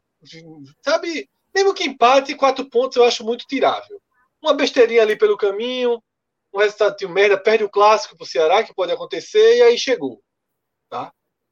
É, se vencer o clássico, se vencer esse duelo direto, nem se fala. Né? Se vencer o, o, o, duelo direto, o Corinthians ele fica até. Não, é... aí, aí, eu, aí eu já começo a cravar que o, o, Fortaleza já garantiu a fase de grupos, porque é uma vitória. Eu acho que. Não, se der Fortaleza, se der se Fortaleza, der... aí então, é, total. É, se é. empatar, para mim, fica na mesma. E se é. der Corinthians, eu diria que o Corinthians passa a ter um viés melhor que o do Fortaleza. Sim, sim. Um viés, mas joga menos. Joga menos tamanho da dificuldade para vencer a Chapecoense hoje, né? É porque assim, é... Eu, só, eu só fiz pontuar o momento do Fortaleza, né? Porque as baixas, né? Perdeu o Crispim, perdeu o Pikachu, sim, sim, nesse sim. momento é uma baixa considerável. É o time. É. Os dois são responsáveis por 55% dos gols do Fortaleza na Série A. Mas a, sensação, a sensação que o piso do Fortaleza é o sexto lugar. Né? É, isso. É frustrante. Seria frustrante. O que, é que seria frustrante o sexto lugar? Não, se, não ter a melhor campanha, é. né, em posição da história do Nordeste. Em pontos é um desafio que ele tem aí, bem factível para que faça. Eu acho que em pontos ele tem plenas condições de passar dos 59. Ele pode aqui, atualmente, na quinta posição, ele iguala o, o, o Vitória. Né? Se ele for sexto, ele iguala o esporte, ficaria atrás do Vitória. Mas isso é muito. É muito moral, histórico, ok. É. Mas efetivamente uma vaga na, na, a vaga na fase de grupo da Libertadores é gigantesca. Né? É algo Sim. gigantesco. E teria que dar um azar muito grande. Muito grande. Né? De, do sexto lugar não ir. Porque o Atlético Mineiro é muito favorito contra o Atlético Paranaense. Mas muito favorito. E o Red Bull é favorito contra o Atlético Paranaense. Ele teria assim não, que. Não, que... Calma, Fred, calma. O sexto lugar, ele vai de toda forma. A não ser que Palmeiras ou Flamengo não. Não, vá, não, não. Não, é o que eu falei. Se o Atlético Paranaense ganhar. Não, é, mas aí ele faz, é, ganha as duas vai, é, ganha as duas vai, perfeito, perfeito, é. É sétimo então ele tá na fase de grupo. É, então ele tá, na, é, é, verdade. no caso, a gente está olhando aqui. Porque as duas vitórias. Porque as duas vitórias do Atlético também resultariam, né? Isso, exatamente. É, Aí é, dizendo. É. Para mim, a matemática é. E o Internacional? Porque o Corinthians, Isso. se o Corinthians confirmar a vitória no próximo final de semana, ele vai ficar um ponto do Fortaleza. E aí, basicamente, é disputa ali, jogo a jogo até o final. E o Internacional, ele vai conseguir tirar essa vantagem de hoje de sete pontos? Posso dizer, Minhoca, se tirar, é agora. A única chance de tirar. A tabela indica agora, né? É agora, é agora. O Fortaleza com três jogos muito difíceis e um clássico depois deles. Até diria cinco jogos muito difíceis. Eu diria seis jogos difíceis, porque esse Santos lá Já acaba sendo um jogo de, um de alto risco, né? É. E o, o, o, o, Internacional com quatro jogos de oportunidade. Tá? Quatro jogos de oportunidade. Grêmio em casa, Juventude ali do lado, né? É. freguês antigo, Atlético Paranaense em casa e Cuiabá fora. A gente vê aí 10 pontos para o Inter. O Fortaleza precisaria segurar aí 6 pontos numa sequência muito dura para só perder metade da vantagem e administrar a outra metade na reta final, que aí eu acho mais administrável. Tá? Mas é, agora há um perigo. Agora há um perigo. É. Mas aí a chance do sétimo colocado ir é enorme. E aí depois disso não tem. Aí Fluminense eu não faço milagre, não. O máximo que a gente pode fazer aqui, com toda a carga de pessimismo, tá? Com toda a carga de pessimismo, é colocar o, o, o Inter ameaçando o Fortaleza. O Fluminense não, não, de forma é, nenhuma. Que... Lucas, meu celular avisou aqui que eu só tenho mais 5% de bateria. Vamos embora. Acho que passamos então, bem, né? Série B é. aí. É, voltamos no. Acho que amanhã tem tem jogo do Náutico, né? É... Mas eu posso colocar o carregador também, se quiserem conversar mais. Eu não sei porque eu tinha esquecido isso, é porque o outro celular eu não posso. É, tem um negócio chamado carregador que o cara. É porque nesse celular aqui, que é o celular que eu uso, uso hoje em dia, o carregador é no mesmo lugar do fone e do microfone. É aí é, é um outro, mas esse, esse antigo aí ele sustenta. Então, se quiser até de manhã, meus amigos. Não, não, não. não. Estamos aí. Não, não, não, não, não, Aqui o expediente começa cedo. Theo daqui a pouco começa a chorar. Eu acho que, eu, acho que eu terminar. Tá, terminar carregar minha bateria também. Eu acho que o Lucas minha. vai lá pro bar, que tá ainda. Tá, não Rapaz, tá, tá silêncio. Acho que, acho que acabou, velho. Acabou? Acho que é, acabou. Tá um silêncio da porra. Ô, Lucas, é, esse barulho lá, todo, esse barulho é. todo aqui a gente ouvia, era o bar, não, a varanda do lado, não. era o quê? Era a varanda de cima, velho. Porque o bar, esse bar que, que, que, eu falei, ele fica muro com muro com o meu prédio, mas é lá na cozinha. É o muro sim, sim. da parte de trás do prédio. Eu estou na varanda aqui, a varanda, acho que é do meu vizinho de cima. Não é o do lado, com certeza. O de cima, acho que está rolando uma, uma festinha também. Duas da manhã, né? Duas da manhã. Mas não sei, eu acho que por mim já deu. Não sei vocês aí. Não, larguei. Eu larguei. vou tirar, vou tirar o carregador, vou tirar para não. Tira, tira, tira, para não. Não tem. não tem ninguém que vai esticar, não. Não tem um caso para dizer. A gente volta amanhã. Volta, volta amanhã. A gente volta amanhã com amanhã. Série B, né? Exatamente. É. Série Bzinha. E, e, já tem o Flamenguinho também, né? Amanhã contra o Atlético Paranaense. Exatamente. Veja só, meu irmão, vê só. Eu vou fazer Ferroviário e Floresta, por exemplo. É Copa do Nordeste, Nordeste amanhã também, né? Exatamente, exatamente. Eita, tem vitória decidindo vaga, possivelmente, né? Acho que não. Vitória, vitória é? Acho que não. Vitória acho que está para né? outra data. Acho que é. Ah, tá. Deixa eu conferir aqui. É, deixa eu ver. É, só tem teu jogo, só tem Ferroviário e Floresta. É isso, isso. É. E o Náutico contra o Brusque. É... E aí depois é final de semana, né? Série A é. e a própria Série B. Aliás, essa semana a Série A tem jogo segunda, terça, quarta, quinta e sexta. Tem a é. semana, semana inteira de. E de todos jogo. eles importam, viu, para a turma lá de baixo. É, sim. Então, já perdemos seca, hoje. Né? Secadorzinho já, vai trabalhar. Já perdemos hoje na última bola do jogo. Amanhã precisa de Flamengo, depois precisa do Atlético Mineiro. Tá? Lucas, eu nem vi, pra não deixar. o jogo, mas já fiquei puto. É, eu também não vi, não. Quando vi perder o pênalti, eu já disse, puta que pariu. Depois vi, eu só tive duas notícias do jogo. Eu só tive duas notícias do jogo. O pênalti e o gol. Depois vi, é, o pênalti e o gol. Eu vi assim, só uma mensagenzinha de Cássio assim, num grupo lá. Essa vitória não existe. Já sabia o que é. é, é total. Total. É... Fala, não, só para terminar. Teve. É, é, alguém perguntou pelo caminho, pediu para a gente fazer um, um, Acho que foi Pedro Queiroz pediu para a gente fazer um, um balanço de como estava né, a pontuação do Z4 nos últimos anos. Eu fiz um balanço muito rápido aqui, tá? Só para realmente ter uma resposta para ele. Ano passado, o, o, o, Bahia, nesse momento, era o 17 com 29 pontos, um a menos que o Sport tem hoje. A sobrevivência foi em 41 no saldo de gol, né? O Fortaleza ficou na Série A no saldo de gol contra o Vasco. Tá? No ano antes, era o Fluminense com 30 pontos, tá? E escapou, né? A disputa acabou sendo Ceará e Cruzeiro ali 39 37. Em 2018 era o Vitória com 32 pontos, né? A sobrevivência ficou em 43, né? Com o Sport caindo com 42, Vasco 43, Sport 42. Ou seja, né? A história, a matemática, o percentual jogaria aí esse campeonato para 41, 42 pontos, mas, como o Minhoca sempre fala, a gente tem uma sensação de, de, de 43, 44. Sensação, né? Sensação, para ter segurança. Quem define é o esporte, meu amigo. Quem vai definir esse corte é o esporte. Todo mundo na mão do Leãozinho, todo mundo morto. Ele que vai jogar pressão na galera ou não? É. E amanhã tem Vitória e CSA também, pô. Quem, quem lembrou aqui foi Matheus Martins. É verdade, é verdade. Ele chamou de outro termo, mas a gente traduz esses termos. Não pode não, aqui não pode não. Vamos embora. Eu queria só mandar um abraço aqui pra galera. Turma boa que eu encontrei ontem na arena, viu, Fred? Turma... A turma aí tá dando sorte, né? Tá, encontrei de novo o cara da. O cara. Aquele cara que gritou a live. Sim, sim. Encontrei sim. saindo. Aí encontrei já naquela rua do lado da arena mesmo. Não foi lá no, lá no derby, não. Eu tô no, no, trânsito ali saindo, aí o cara no carro do lado, oh, Lucas, oh, Lucas, a live, foi a live. E outro, virou um negócio, encontrei várias pessoas lá na, na arena que o cara fala, cadê a live? Pô, a live, já virou. Calma, pô, daqui a pouco chega, daqui a pouco chega. E, e a camisa é bonita, né? Meu irmão, bonita demais, velho. Bonita demais. Gastou, eu cheguei... Lucas, gastou?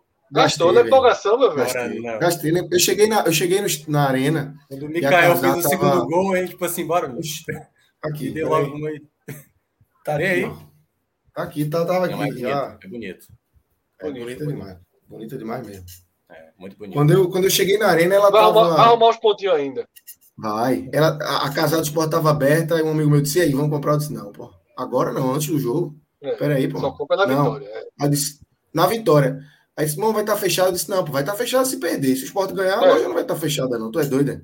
Ou então no intervalo, o esporte ganhando aí no intervalo, a gente compra. Aí no intervalo não deu, não sei o que, mas na hora do segundo gol, saiu o segundo gol, velho. Depois, bora, a gente sobe logo. Aí subi logo, já peguei a camisa e desci para o minuto final com a camisa. 2 a 0 pô. Um gol daquele de Micael, você não vai perder mais, não, né? É isso. É, comprada. Vamos embora. É, Minhoca, valeu. Valeu, Fred. Até as próximas lives aí para você e Rodrigão e Marcelo aí que estão nos trabalhos técnicos. Valeu para todo mundo. Galera boa aí que acompanhou a gente aqui até duas da manhã, a gente finalizando mais uma live aí raiz aqui do podcast 45 minutos. Valeu, galera. Grande abraço.